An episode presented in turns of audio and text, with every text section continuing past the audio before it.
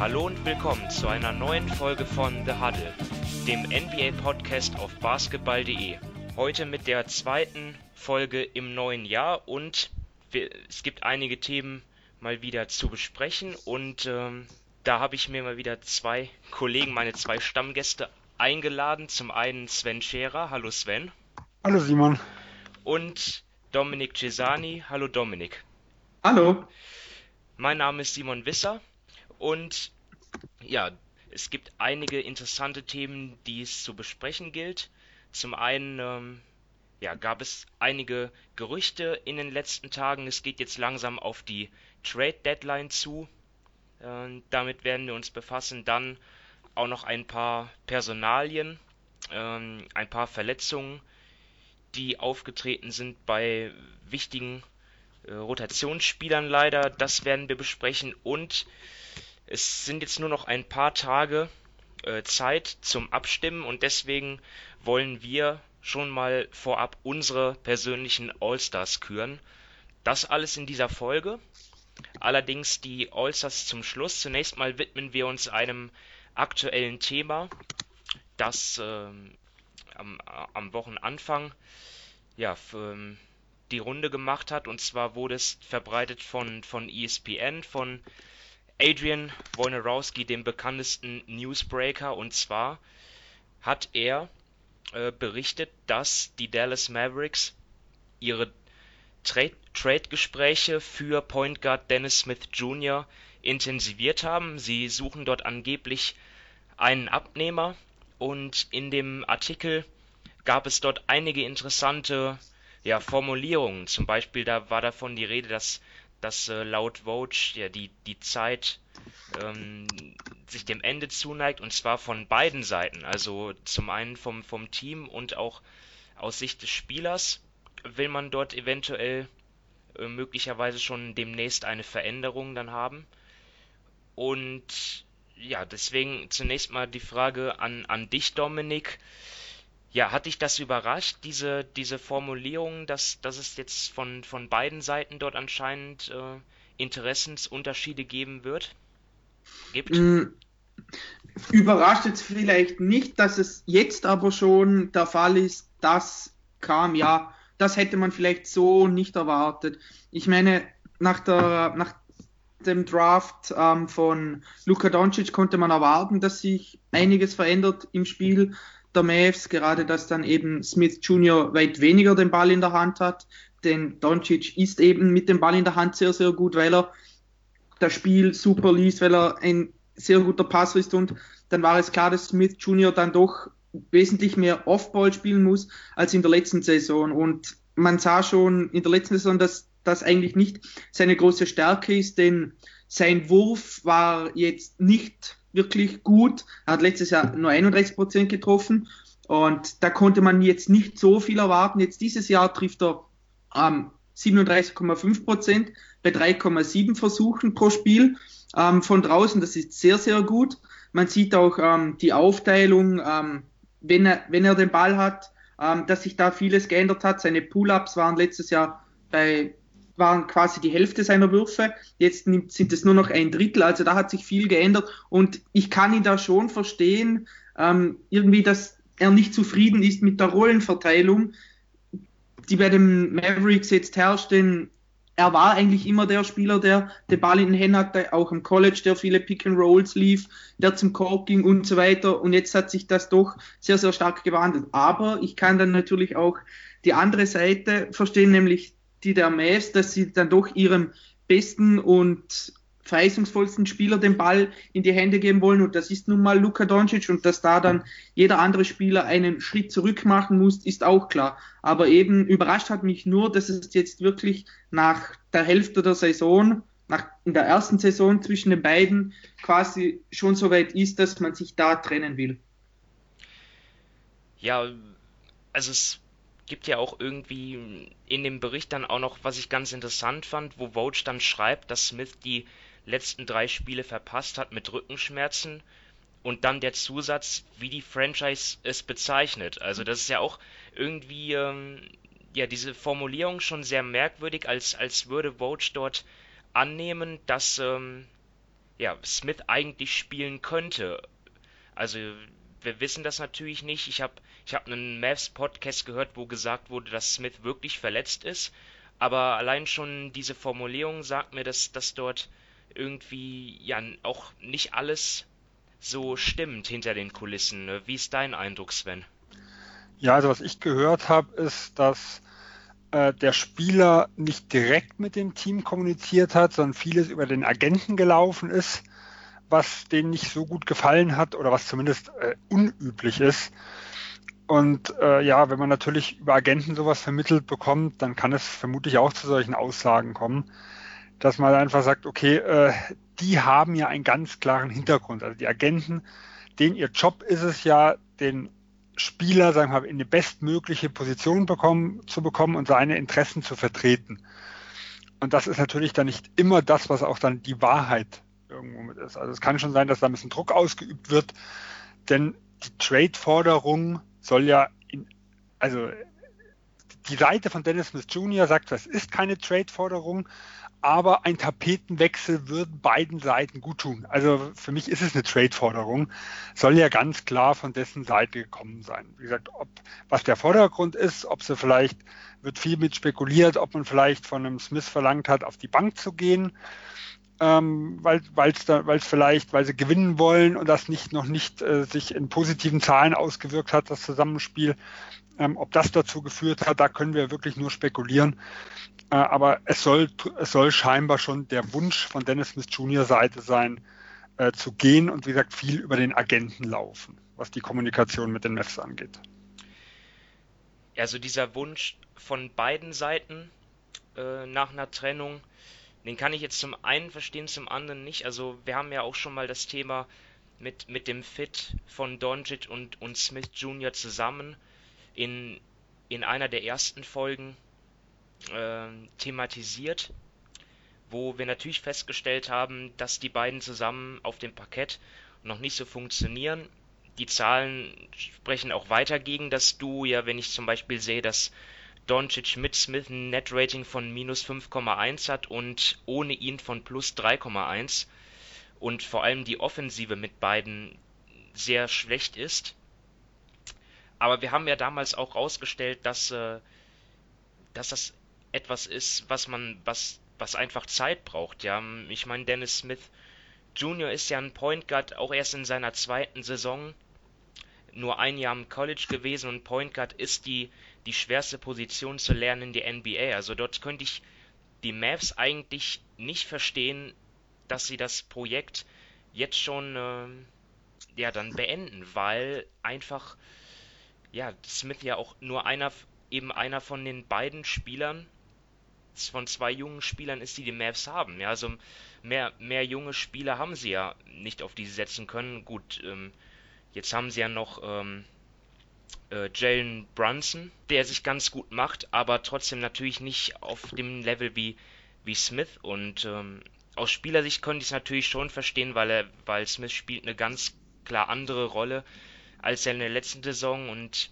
wie er sich das wahrscheinlich auch vorstellt aber als aus, wenn, wenn ich Dallas bin, dann würde ich jetzt auf keinen Fall versuchen, auf Teufel komm raus, dort irgendwie einen Trade dann äh, zuzustimmen, den man später bereut. Also wenn ich Dallas bin, dann will ich äh, einen jungen Spieler auf jeden Fall für ihn zurückhaben und ähm, vielleicht sogar einen Draftpick, weil sie möglicherweise ihren eigenen 2019 verlieren. Und da kommen wir jetzt zu diesen Trade-Szenarien, die dort die Runde machen. In dem Bericht von Vote stand ja, dass Phoenix und Orlando so die Gesprächspartner sind. Ähm, Dominik, hast du bei den beiden irgendwie ein Paket, was beide Franchises zufriedenstellen können oder die, die drei Franchises?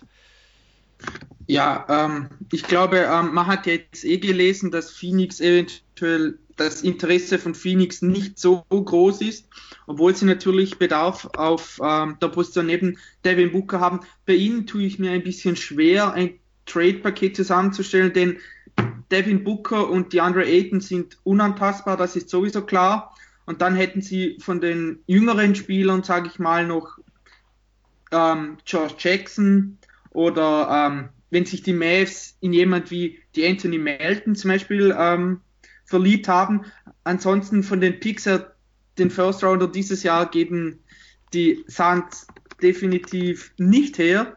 Also da wären sie relativ dumm, wenn sie das machen würden. Und sonst tue ich mir bei ihnen ja relativ schwer, da ein gutes Trade-Paket zusammenzustellen, eben weil sie mit Aiton und Booker zwei, ihre zwei Eckpfeiler haben und sonst eben weiß ich nicht, an welchen Spielern da Dallas unbedingt Interesse hätte, denn es muss ja vom her auch, auch passen. Ich meine, wenn ich Dallas wäre, dann würde ich eventuell eben neben Doncic oder sagen wir mal im Backcourt jemanden suchen, der sehr gut verteidigt, der draußen den Dreier trifft oder eventuell dann, sagen wir mal schon zukunftstechnisch gesehen einen Ersatz für jemanden wie DeAndre Jordan, denn sein Vertrag läuft ja auch im Sommer aus oder eben dann noch einen ähm, Flügel, der das Feld prägend machen kann, denn Harrison Barnes kann ja auch im Sommer aussteigen. Und da sehe ich jetzt derzeit bei den Suns eben bis auf ja, Josh Jackson, der aber auch noch nicht wirklich überzeugt,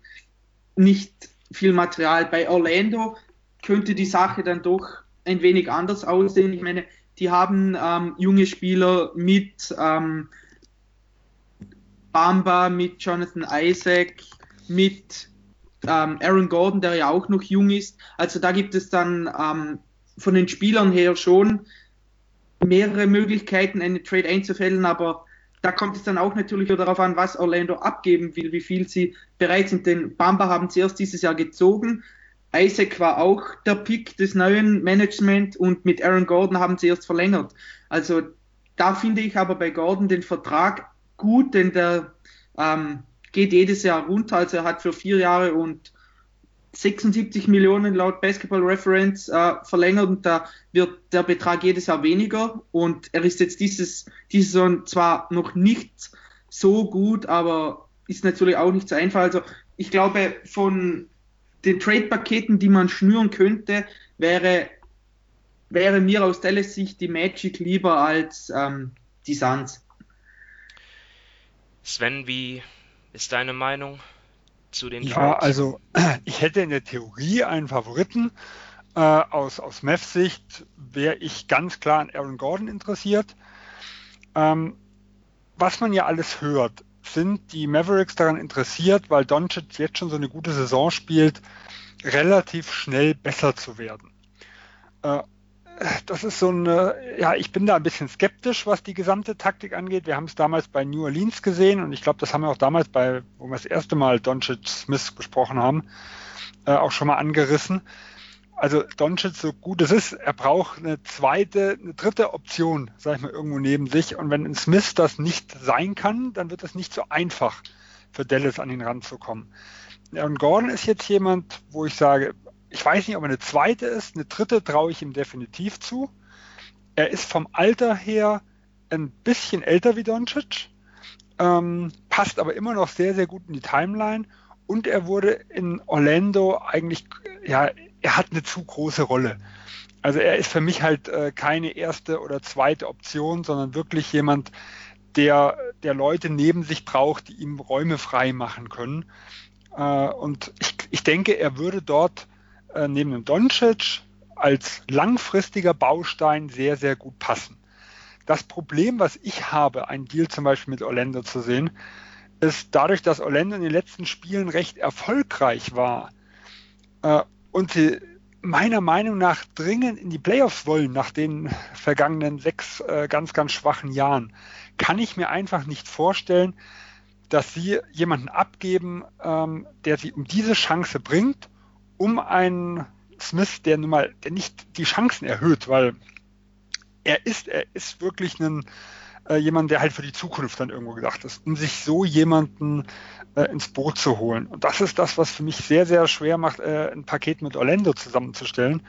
Was man auch hört, sind, ist Dallas ja auch nicht an jemandem interessiert, wie Josh Jackson oder Bamba, also jemanden, der äh, Jahre braucht, sondern sie sind auch eher an jemanden interessiert, der, wie gesagt, ein bisschen besser mitmacht ja, also könnte ich mir bei, bei Orlando eigentlich nur ja, so ein Drei-Team-Trade vielleicht vorstellen. Orlando hat zumindest die Picks, die interessant wären, um vielleicht ein drittes Team mit reinzuholen, die halt dann sagen, okay, wir schicken jemanden, der ins Profil passt, äh, nach Dallas.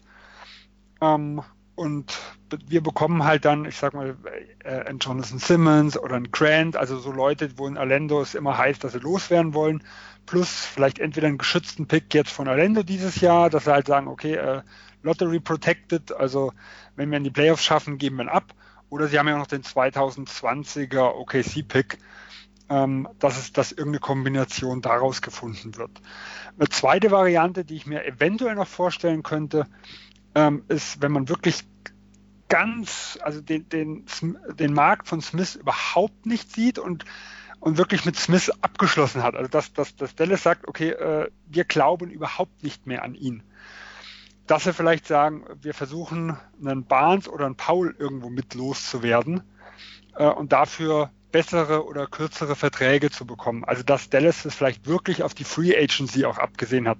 Dann wäre natürlich auch jemand wie, wie ein Terence Ross ähm, wie ein Jonathan Simmons, also, also diese auslaufenden Verträge interessant, ohne dass sie vielleicht ein wirkliches Asset zurückhaben wollen. Ich weiß, das wird vielen nicht gefallen, aber das, diese Denke Richtung Free Agency, das ist ja nicht komplett ausgeschlossen, nachdem wir äh, diese Diskussion hatten um Basemore und Matthews ähm, zu, zu Saisonbeginn, wo ja angeblich, wie gesagt, wie es genau abgelaufen ist, wissen wir nicht, sie aber nicht daran interessiert waren, äh, den Vertrag von Basemore aufzunehmen, weil er halt über das Jahr 2019 hinaus noch ein Jahr Vertrag gehabt hätte.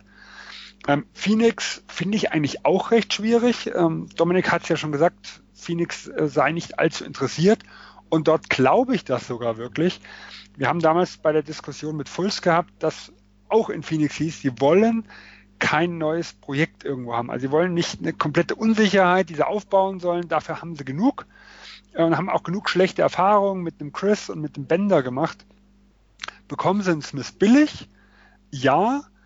Ähm, ich glaube, Booker ist tabu, Aiton ist tabu und Bridges würde ich definitiv auch als tabu noch mit ansehen. Das Einzige, was ich mir dort vorstellen könnte, wäre zum Beispiel irgendein Paket so um Ubre. Der spielt zwar derzeit gut, sie wollten ihn aber eventuell ja auch nicht haben. Also zumindest war das Paket, sah ja erstmal anders aus. Vielleicht wollen sie ihn ja auch nicht bezahlen im nächsten Jahr.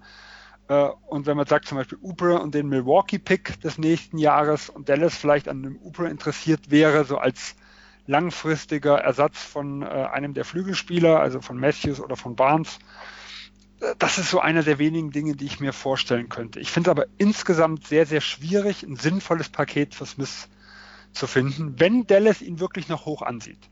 Also immer vorausgesetzt, ähm, dass wir nicht in einer Situation sind wie, ja, nehmen wir mal Phoenix, wie gesagt, wie ein Bender, die, wo im letzten Jahr ja auch immer wieder Gerüchte kamen und von vielen Seiten kam, ja, man soll dem noch Zeit geben, dem Bender, und dieses Jahr zum Beispiel die Option nicht gezogen haben. Also wenn man wirklich ganz äh, das Vertrauen verloren hat, dann gibt es natürlich mehrere Pakete, die in Frage kämen. Aber davon gehe ich jetzt erstmal noch nicht aus. Ich bin generell kein Freund von Deals, die die Maps deutlich besser machen, weil ja, das ist dann für mich ja, also da, da, da fällt es mir schon schwer, dass dort einen Deal zu finden, wo sie dann wirklich richtig gut werden. Und weil die Maps sind einfach ein Team, die sind, die sind nicht ein, die sind nicht zwei Spieler davon entfernt, ähm, Contender zu werden, sondern mehrere. Natürlich muss man schauen, was passiert in der Free Agency, aber jetzt zunächst mal ähm, Sven, du hast gesagt, dass die Mavs nicht an Mobamba interessiert sind. Gut, dann, dann ähm, ist das anscheinend so. Ähm, ich ich fände das. Also Gerüchte. Ja, ja ich, das müssen wir immer dazu sagen. Ähm, ich fände das Mobamba nicht schlecht. Und Jackson hieß es, äh, wären dann nicht so interessant für Dallas. Ja, oder Michael Bridges, der würde mir jetzt einfallen. Ja, den gibt Phoenix nicht. Also ja. die haben sehr, sehr viel für bezahlt für ihn. Äh, er hat auch gute Leistung gezeigt, auch wenn noch sehr, sehr schwankend. Da sehe ich relativ geringe, also da müsste Dallas einiges drauflegen.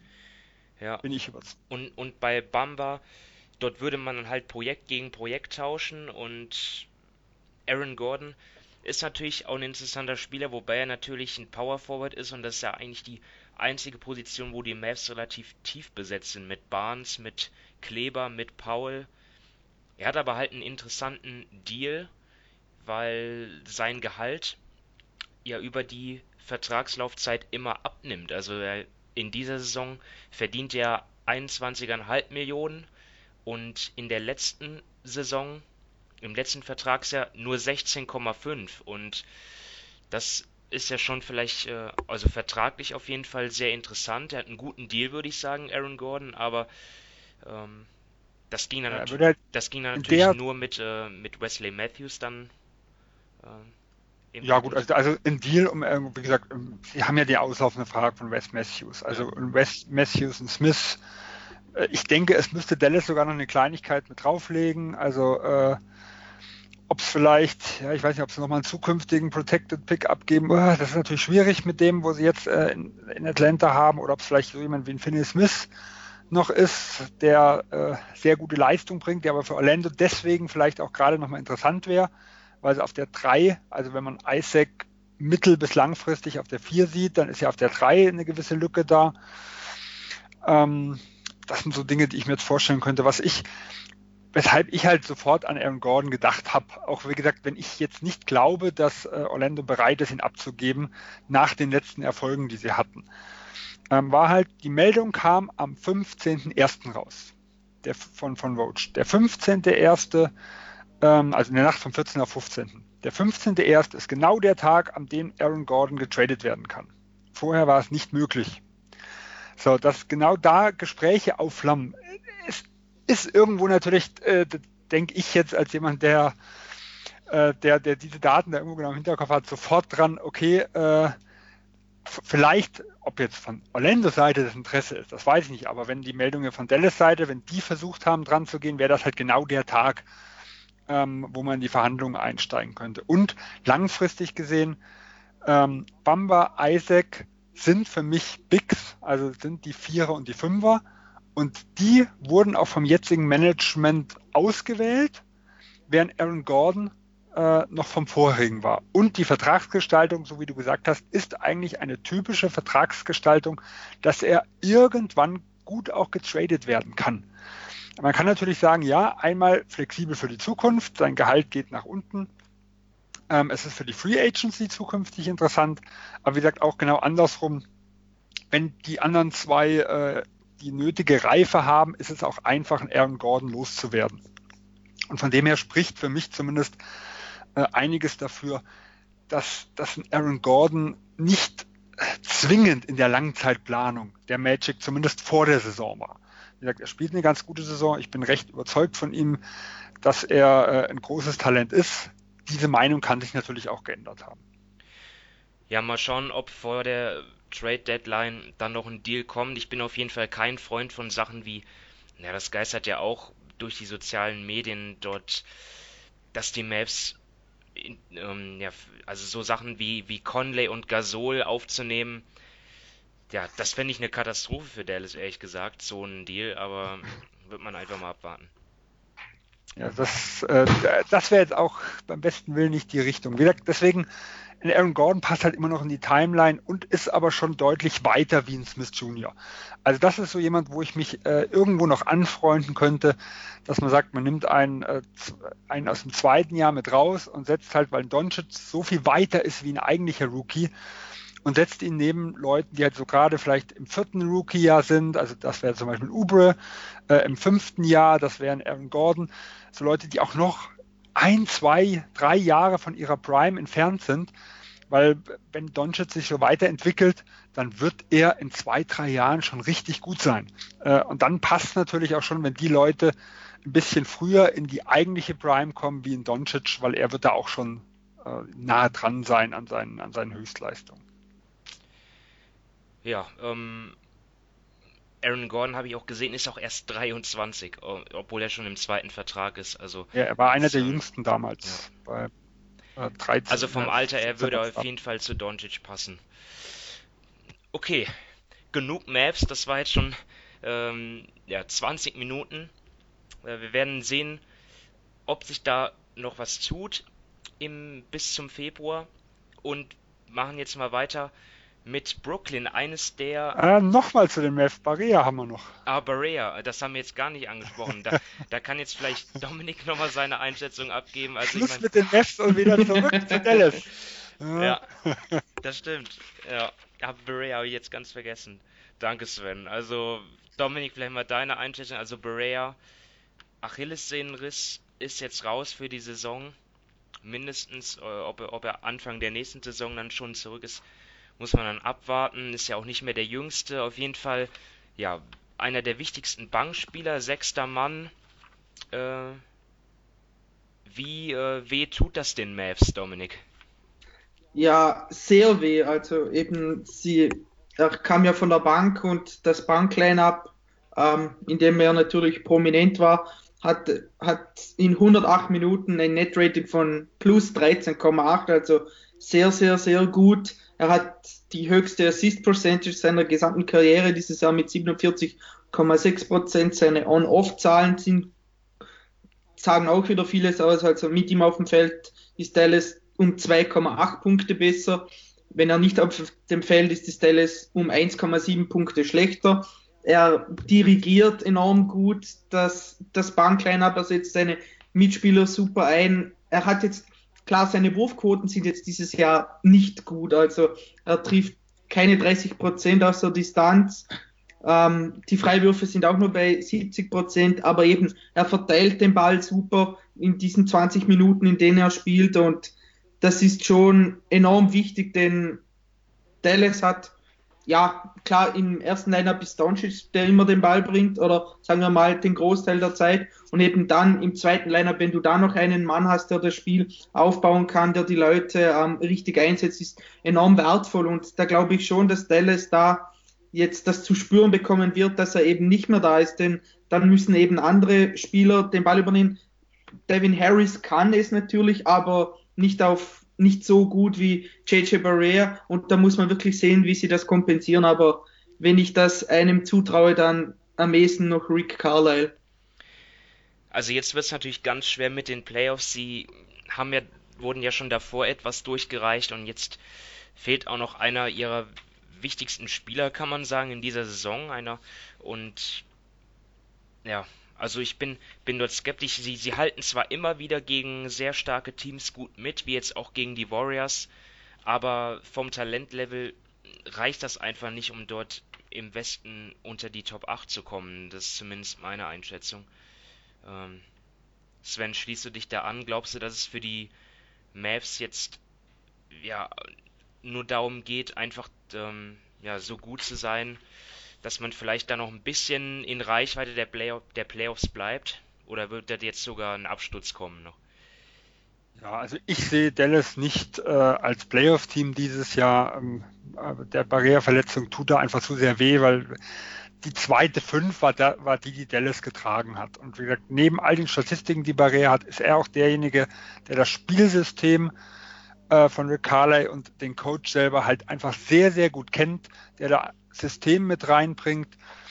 Ähm, ja, und der auch so mal das Anforderungsprofil, also weil wir es gerade eben von Smith hatten, Smith ist so ein bisschen genau das Gegenteil. Äh, Carlyle mag ja nicht unbedingt die wilden Leute, sondern jemand, der deutlich kontrollierter spielt, ähm, der genau weiß, was er tut. Also mit dem hohen Basketball-IQ. Und da passt natürlich Barriere hervorragend rein. Ich denke, langfristig gesehen äh, ist es auch eine Chance, weil man halt jetzt wirklich mal sehen kann, äh, was ein Jalen Brunson noch kann. Der wird noch ein paar Minuten mehr bekommen.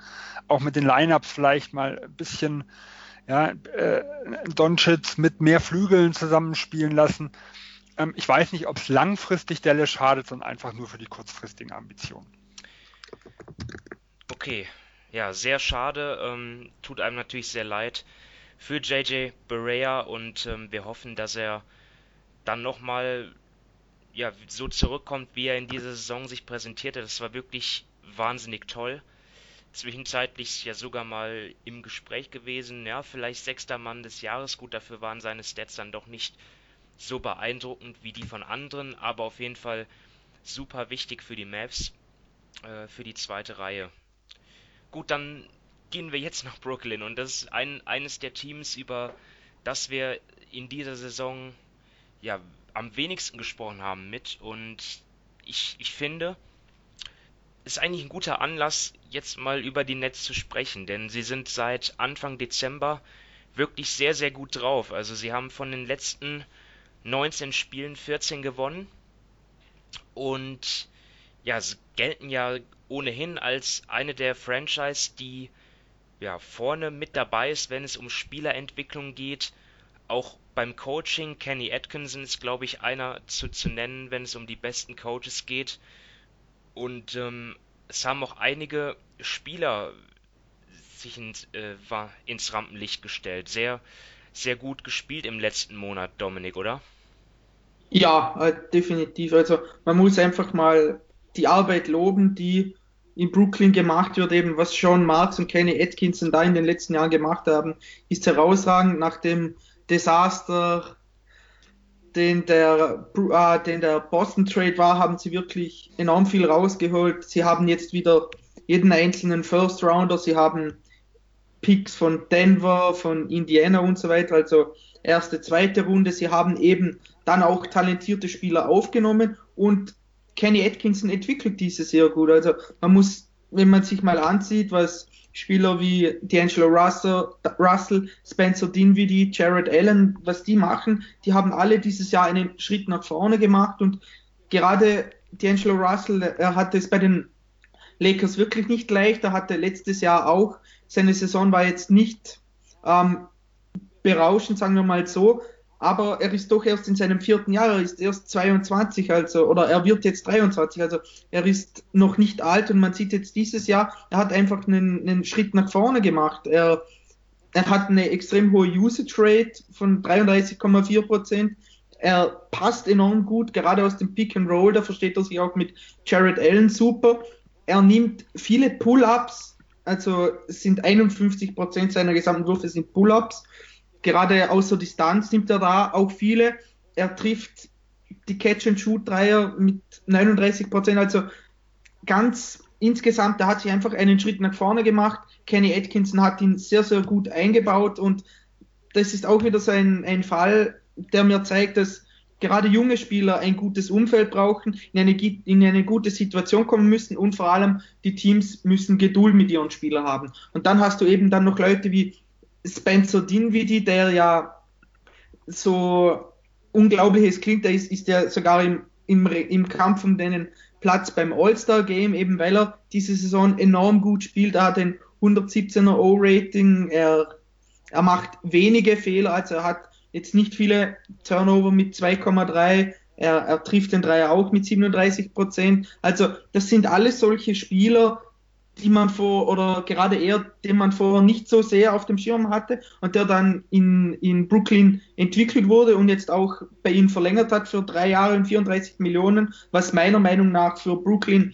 ein sehr, sehr guter Deal ist. Also da hätte auch Dinwiddie bis zum Sommer warten können und dann ähm, Free Agent werden und dann selbst einen höher dotierten Vertrag unterschreiben können. Also ich glaube, da hat Brooklyn wirklich einen guten Deal gemacht und bei Jared Allen auch, den sie ja ähm, letztes Jahr gezogen haben, der sich auch dieses Jahr nochmal weiterentwickelt hat. Also alles in allem wird einfach wirklich sehr, sehr gut gearbeitet. Und eben, sie sind ja auf Platz 7 im Osten. Sie haben zwar eine negative Bilanz mit 22 zu 23 und auch ihr Net Rating ist ein bisschen negativ mit minus 0,8, aber wenn man das jetzt mal mit der letzten Saison vergleicht, also sie hatten letztes Jahr 31 Siege und jetzt haben sie expected, also ihre die expected Wins liegen jetzt bei 39 Siegen. Also wenn sie das wirklich schaffen, dann haben sie acht Siege mehr als in der Vorsaison und das wäre schon eine, ja, das wäre eine super Steigerung. Also D'Angelo Russell ist, glaube ich, hervorzuheben, jetzt zumindest in den letzten Wochen. Da legt er wirklich seit Anfang Dezember knapp 20 Punkte und 7 Assists auf. Äh, jetzt ist es ja so, dass mit Caris LeVert sogar ja, der Senkrechtstarter der ersten Saisonwochen auch noch ähm, verletzt ist. Und trotzdem läuft es für Brooklyn so gut. Äh, sie, sie ähm, finden, ja, es ist auch ein sehr tiefes Team irgendwie. Sven, wie, wie würdest du dieses Team generell charakterisieren, was jetzt ähm, die Spielweise betrifft? Ähm, was, was macht dieses Team aus? Ja, also ich muss erstmal sagen, äh, Schande über mein Haupt. Ich hatte Anfang Dezember in dem Bayer Sellers Artikel, den ich geschrieben habe, äh, da hatte ich sie eigentlich schon als einer der Teams gesehen, die sicher nicht in die Playoffs kommen. Äh, ja, danach haben sie einen 9 zu 1 Run hingelegt. Also das ging mal richtig in die Hose, diese Prognose. Okay. Ähm, ja, also für mich macht sie sind, ich sag mal, ein sehr modernes Team, ähm, was ein wirklich gutes System hat. Also nur mal ähm, Beispiele. Sie nehmen die viertmeisten Dreier und sind haben, treffen die siebtmeisten. So, also das ist äh, so ein ganz klassisches Ding, dieses, äh, sag mal, wie man bei Budenholzer in Milwaukee äh, irgendwo mitzieht.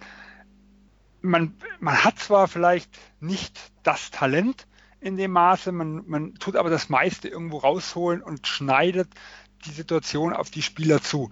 Sie tun die äh, mit 54 Drives pro Spiel, nehmen sie die drittmeisten, lassen aber zum Beispiel sehr, sehr wenige Dreier zu und tun auch die zweitmeisten Zweier contesten.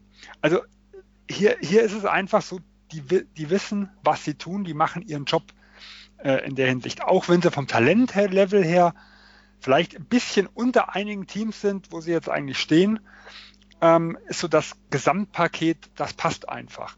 Und es ist halt ein unglaublich tiefes Team. Also haben acht Leute, ähm, äh, zehn Leute, die mindestens acht Punkte machen, so rum. Äh, und ständig werden, kommen irgendwelche aus dem Nichts wieder. Also ich glaube, Spencer Dinwiddie ist ein perfektes Beispiel. Ähm, der war auch für mich die absolute tragende Kraft in der 9 zu 1 Siegesserie.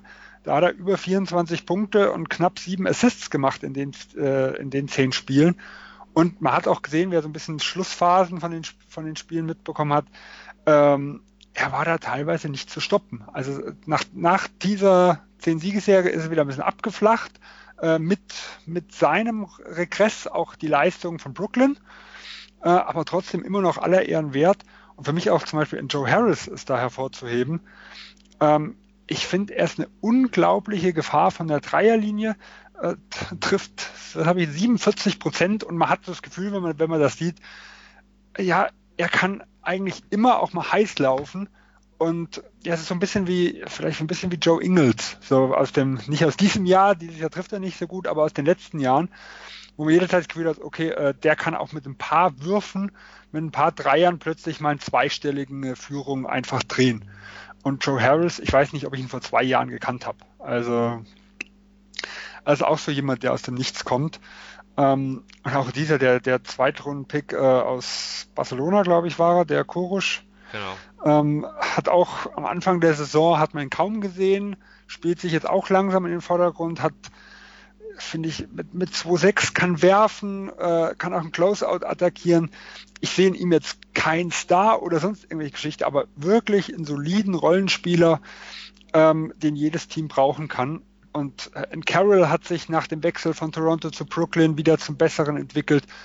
Und so kann man es eigentlich von oben bis unten äh, durch die ganze Palette sagen. Einzige, der mich so ein bisschen enttäuscht, ist Hollis Jefferson. Der spielt meiner Meinung nach keine gute Saison. Äh, aber ansonsten haben die halt ein wirklich interessantes äh, und tiefes Team und ich bin wirklich gespannt, wie es dort weitergeht. Ja, ist schon kurios. Also ausgerechnet jetzt, wo die Nets wieder ihren eigenen Erstrunden-Pick haben, ähm, sind sie nicht unten drin, sondern spielen tatsächlich um die Playoffs mit. Und ja, auch es ist schwer, natürlich schwer zu prognostizieren. Vor ein paar Wochen hätten wir da noch ganz anders gedacht, aber es scheint so, als wenn sie auch bis am Ende dort um die Playoffs mitspielen können und sie vielleicht auch erreichen können. Ich meine, die Konkurrenz ist ja jetzt auch nicht übermächtig. Ähm, habt ihr sonst noch was zu den Nets? Nee. Also von meiner Seite nicht. Nein.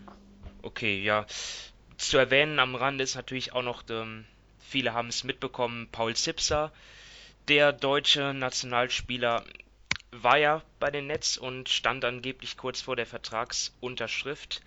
Er hätte einen Two-Way-Vertrag äh, bekommen, allerdings ähm, ja, hat das dann mit Alan Williams, der Center, der wollte eigentlich in China unterschreiben, das hat nicht geklappt und deswegen ist er doch wieder jetzt bei den Nets ähm, ist zurückgekehrt und deswegen ist kein Spot mehr frei für Zipser gewesen. Jetzt muss man mal schauen. Ja, ich, ich hätte es eigentlich ganz gut gefunden, eben weil die Nets ja auch ein Team sind, was so Spielerentwicklung, was dort hervorsticht, positiv. Und ich hätte ihm auch zugetraut, dort auf den Flügelpositionen sich in die Rotation zu spielen.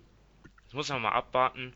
Zipser will ja laut eigener Aussage unbedingt zurück in die NBA. Ähm, können wir ihm die Daumen drücken, dass das vielleicht er dann doch noch ein Team findet. Okay, dann gehen wir weiter zu den Houston Rockets, die ja das Top-Team waren der letzten Wochen, kann man sagen, dank James Harden. Jetzt haben die Verletzungssorgen allerdings weiterhin zugenommen. Chris Paul war ja schon raus, verletzungsbedingt. Eric Gordon ist im Moment, kann im Moment nicht spielen und auch Clint Capella ist jetzt raus. Und zwar nicht nur für ein paar Spiele, sondern für längere Zeit, weil er sich eine Bänderverletzung zugezogen hat im rechten Daumen und damit jetzt vier bis sechs Wochen ausfällt. Äh, Dominik, wie äh, hart trifft das die Rockets und wer, wie können sie es vielleicht versuchen zu kompensieren? Ja, also ich glaube, der Ausfall trifft sie sehr, sehr hart. Allgemein haben sie diese Saison wirklich großes Verletzungspech, eben wie du schon gesagt hast, Chris Paul und ähm, Eric Gordon und jetzt auch noch ähm, Clint Capella. Also zu Saisonbeginn war Capella nicht so gut. Jetzt in den letzten Wochen ist er eigentlich wie auch das gesamte Rockets-Team wesentlich besser geworden. Er legt ja auch sieben Minuten mehr pro Spiel auf als letztes Jahr. Er macht mehr Punkte, er trifft besser seine Freiwürfe, hat ein O-Rating von 131, was aber natürlich, ja, ich meine, er nimmt jetzt nicht die schwierigsten Würfe, aber trotzdem, also auch defensiv ist er wieder besser geworden. Und ich glaube, das ist schon ein sehr, sehr ähm, harter Ausfall, denn wenn man mal sich den Kader der Rockets ansieht, sein Backup ist ja eigentlich Nene, teilweise hat dann noch PJ Tucker wirklich gespielt, wenn sie mal ganz, ganz klein gegangen sind, aber das ist ja auch nicht, kann ja auch nicht von dauerhafter Natur sein. Und wenn jetzt da Nene die, den Großteil der Minuten von Capella übernehmen muss, dann sehe ich da schon große Probleme auf die Rockets zukommen, denn er ist ja jetzt doch ähm, 36 schon, er bewegt sich nie so gut und gerade offensiv ändert sich dann das Spiel doch sehr, sehr stark, denn mit Capella hatte Harden quasi, wenn er in die Zone gezogen ist, hat er auch immer einen Ausweg, gerade wenn ähm, die Schützen draußen gedeckt waren für den Lob als oder für den Eliup, damit Capella ihn stopft. Und sonst auch ähm, Capella hat dann einfach sagen wir mal so Platz aufgefressen, eben damit Harden dann zum Korb ziehen kann oder diese Kickout-Pässe spielen kann. Also ich glaube schon, dass sein Ausfall sehr, sehr wehtun wird. Er war jetzt auch meiner Meinung nach der zweitwichtigste Spieler ähm, der Rockets diese Saison, eben weil Paul sehr, nur wenige Spiele gemacht hat und da könnte es jetzt in den nächsten vier bis sechs Wochen eben, kommt darauf an, ob er, wie lange er ausfällt, das weiß man hier noch nicht genau eben, ähm, könnte schon sehr, sehr hart werden, wenn sich Mike D'Antoni da nicht irgendwas einfallen lässt oder Harden anfängt, 50 Punkte pro Spiel aufzulegen. Hat er ja schon. Das stimmt. Im ersten Spiel ohne Capella 57. Dafür nur zwei Assists. Äh, das ist aber so typisch, wenn äh, wenn Harden ohne Capella auf dem Feld ist. Da fehlt ihm so die Assist-Option und dafür hat er halt noch mehr Spacing um sich herum. Ja, aber ansonsten kann ich mich Dominik nur anschließen. Er ist für mich ein ganz, ganz wichtiger Spieler und die Belastung und die Verantwortung für Harden wird ja noch größer. Äh, und wie gesagt, auch wenn man hinter Nene guckt, äh, in Hartenstein, in Chris, die haben nun wirklich nicht überzeugt. Ähm, und wir haben in der Phase gesehen, also im, im letzten Spiel der Rockets, wo Harden auf der Bank saß, da hat Anfang des vierten Viertels ähm, eine Line gestanden mit Ennis, House, Clark, Green und Rivers.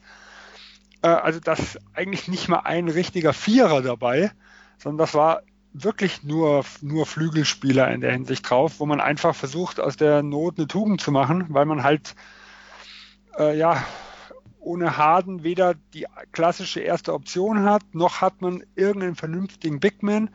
Und wenn man es jetzt nochmal ganz auf die Spitze treiben will, ein Haus ist ja momentan äh, in der G-League wieder zurück, weil seine Zeit in der NBA im Two-Way-Contract ausgelaufen ist und äh, ja, die sich auch streiten, welcher Vertrag er bekommen soll. Der Agent will einen anderen haben, wie ihm Darren Morey geben will. Also wenn sich das auch noch ein bisschen hinzieht, dann fällt noch mal einer raus.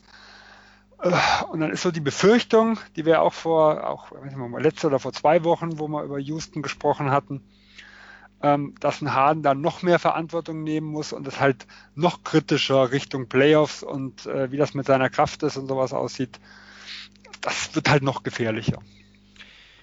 Ja, so einen 1 zu 1 Ersatz gibt es natürlich nicht. Also Nene äh, hat natürlich, ist natürlich nicht so mobil und nicht so athletisch wie Capella und bei Hartenstein ist einfach das Problem, ja, dass er auch, dass ihm auch noch die Erfahrung fehlt. Ähm, er hat zwar einen Schritt gemacht im Vergleich zur Vorsaison in der G-League, reißt er auch alles ab und, und legt Monster-Stats auf, aber das ist halt noch etwas anderes als die NBA. Er ist weiterhin der Spieler mit, ähm, oder was heißt weiterhin? Er ist der Spieler mit den meisten Fouls auf 36 Minuten gerechnet.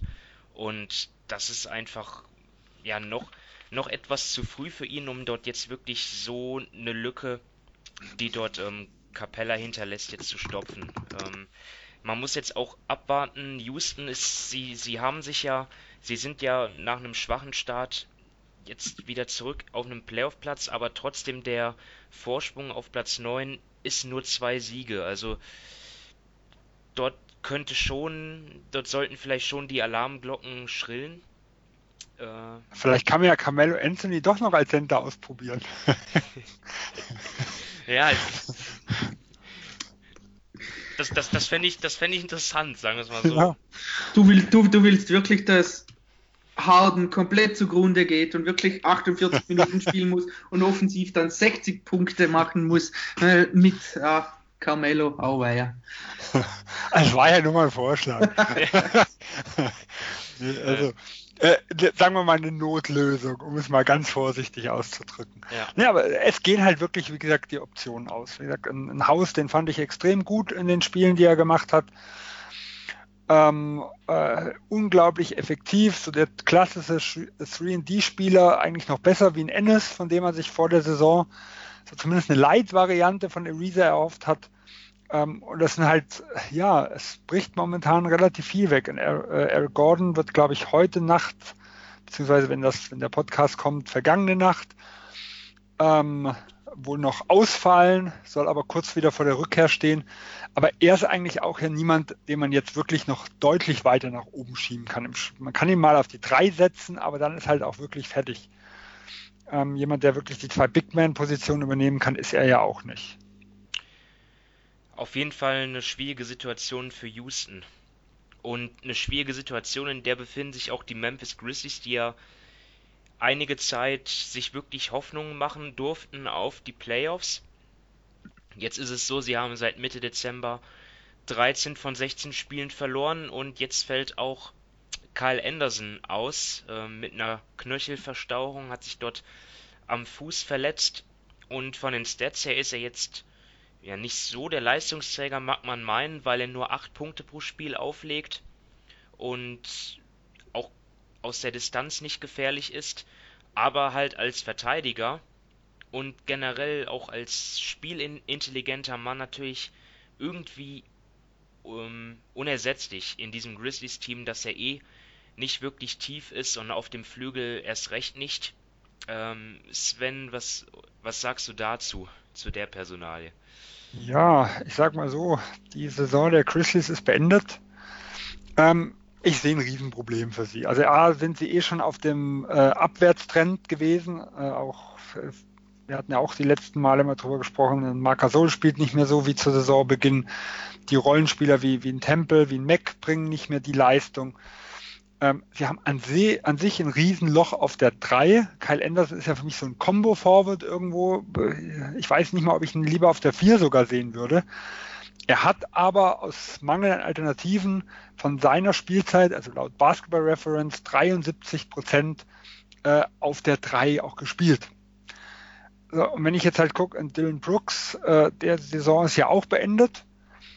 Ähm, den einzigen, den man noch so, wenn man jetzt Chandler Parsons nicht wie Carmelo Anthony auch reaktiviert. ähm, der wäre jetzt ja auch wieder eine interessante Option, um es nur mal so dahin zu stellen. Äh, aber äh, ein Caspi ist eigentlich für mich da, äh, ist eigentlich auch ein Vierer und auch schwer tragbar auf der, auf der drei. ist eigentlich ein Holiday und der ist für mich auch eigentlich zu schmal, ähm, zu wild. Mir fehlen wirklich die Alternativen, was, was dort irgendwo ist. Also tut mir jetzt ein Tempel wirklich auf die drei nehmen und spielt wieder mehr mit Mac und mit Conley. Also für mich sind sie der Top-Favorit auf den Platz vor Phoenix äh, im Westen und sind für mich ganz klar kein, kein Playoff-Team mehr. Und nicht umsonst kommen ja zumindest die Gerüchte äh, um einen eventuellen Wechsel, ob jetzt oder im Sommer von Marc Gasol jetzt irgendwo auf. Äh, für die Grizzlies geht es eigentlich jetzt nur noch darum, ob sie den Pick behalten oder nicht. Und die Chancen stehen besser wie zuvor. Kannst du es noch kurz ergänzen? Wie sieht die Pick-Situation aus? Ja, also wenn sie in den Top 8 sind, ähm, bleibt der, der Pick in Memphis und oh, ich muss gucken, ich glaube, ich, ich glaube, es sind gerade so gleich auf so mit dem achten so in der Richtung. Ähm, die Frage ist halt, ob sie ihn erhalten wollen oder ob sie ihn, was zumindest vor der Saison das Ziel war, nicht lieber loswerden, damit er sich nicht verschiebt, weil im nächsten Jahr ist der Pick nur noch Top 6 ge, äh, geschützt und 2021 sogar gar nicht mehr.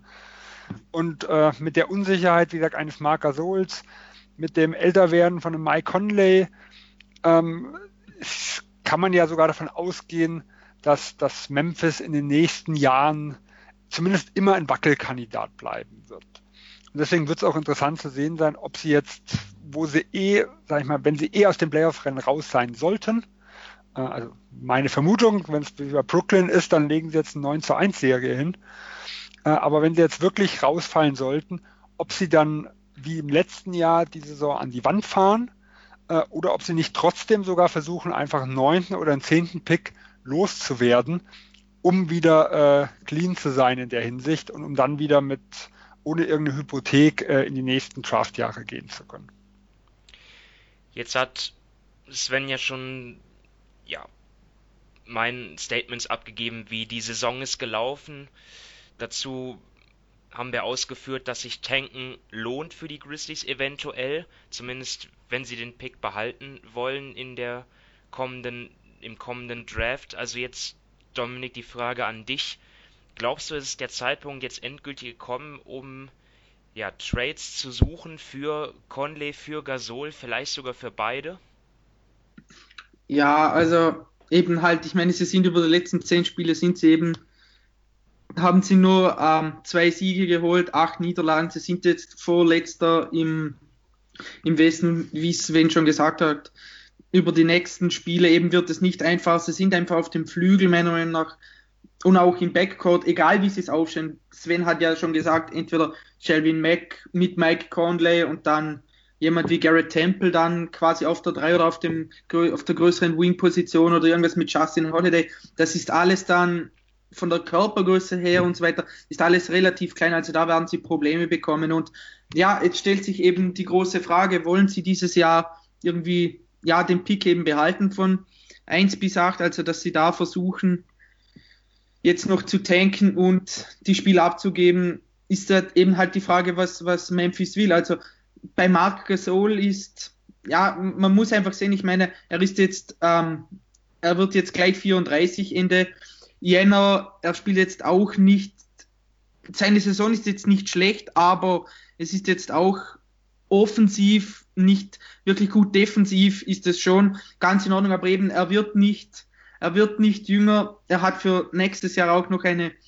Spieleroption über 25,5 Millionen, von der ich ausgehe, dass er sie ziehen wird, wenn, ja, ich meine, das ist viel Geld für ihn also da muss man sehen, was sie dann als Gegenwert holen könnten. Bei Mike Conley, ich finde, er spielt eigentlich eine gute Saison.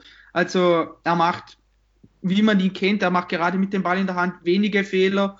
Er, ähm, er trifft immer gute Entscheidungen, er lässt den Ball gut laufen. Also er ist sicher ein Spieler, der einigen Teams weiterhelfen kann, aber das Problem ist natürlich eben sein riesiger Vertrag eben er ist, die nächsten zwei Jahre ist er noch komplett, also dieses Jahr und nächste Saison ist er noch komplett garantiert mit über 30 Millionen jeweils und 2021 wird garantiert, wenn er dieses oder nächstes Jahr mehr als 55 oder 55 oder mehr Spiele macht. Und da ist er ja dieses Jahr jetzt schon bei 42. Also es sieht danach aus, dass dann das letzte Vertragsjahr in 20, 2021 garantiert wird. Also es sind dann nochmal 34,5 Also das ist schon sehr, sehr viel Geld schlussendlich für einen Spieler, der auch schon über 30 ist, der Verletzungsprobleme hatte. Also ich weiß, ich weiß nicht, ich glaube, wenn, Man, wenn Memphis wirklich den Reset-Knopf drücken will, dann müssen sie versuchen, die beiden zu traden, aber extrem viel Gegenwert kann ich mir derzeit nicht vorstellen, eben weil beide Spieler Verletzungsprobleme haben, nicht jung sind und dann noch große Verträge haben. Also ich sage mal ganz klar, ich würde, ich würde mir Angebote anhören. Für mich ist diese Memphis-Generation, äh, also die Erfolgsjahre, die sind gelaufen. Die Zukunft ist Triple J, sag ich mal, um den muss man irgendwo aufbauen. Ich würde mir Angebote anhören. Ich glaube aber auf der anderen Seite nicht, dass es passiert. Ähm, weil wir dürfen nicht vergessen, Memphis ist einer der kleinsten Märkte der Liga. Äh, sie haben jetzt gerade ein riesen Wettbieten hinter sich gehabt, ähm, wo der Besitzer, ich glaube, er musste noch 300 Millionen oder, oder 200 bis 300 Millionen an die in die ehemaligen Co-Besitzer auszahlen äh, und will ja den Markt in Memphis halten. Und äh, dieses Team, also ist dort eine Riesenidentifikation dort. Das, die sind Kult irgendwo in Memphis. Also man sieht jetzt auch in Charlotte ja die Situation, wo keiner davon ausgeht, dass Kemba Walker getradet wird, ähm, weil er einfach der Mann in Charlotte ist und einfach die Zuschauer äh, irgendwo mitbringt. Äh, und das ist in Memphis eigentlich noch extremer. Also was die, die Jahre mit den mitgelitten, sag ich mal, irgendwo haben und die Identifikation, die dort entstanden ist. Es gab irgendwo mal eine Meldung, dass neben, ich glaube, nach dem Markt Golden State ist Memphis das am besten akzeptierte Team irgendwo in ihrem Markt, also im Verhältnis zu ihrem Markt. Da sind sie irgendwo Nummer zwei. Und das zu riskieren, ist natürlich auch ein großes Risiko. Wenn nachher ein Marc Gasol im Sommer dann einfach so sagt, gut, äh, ich will nochmal sportlich Erfolg haben, ich gehe raus, ich suche mir ein anderes Team, okay, dann kann man irgendwo das Gesicht wahren, aber für, sag ich mal, vielleicht einen relativ geringen Gegenwert, weil einen großen Gegenwert sehe ich nur noch kommen, wenn man schlechte Verträge aufnimmt. Also ich nehme mal ein Beispiel. Äh, Washington will wie mit dem Ariza Trade weiter, will in die Playoffs und sagen, okay, äh, wir geben Mahimi ab einen schlechten Vertrag, dafür nehmen wir Gasol, ein bisschen was muss natürlich noch oben drauf von Washington Seite äh, und geben dafür vielleicht nochmal irgendwelche Picks dazu, weil wir einen schlechten Vertrag auch nochmal los sind. Da kann man sicher irgendwelche äh, Grundpfeile nochmal noch mal mitbekommen, womit man später aufbauen kann. Aber jetzt nur für einen Marc Gasol ähm, wird man nicht mehr allzu viel bekommen. Und dann weiß ich halt nicht, ob es das Memphis wert ist, wenn wir nicht nur vom rein sportlichen aus argumentieren.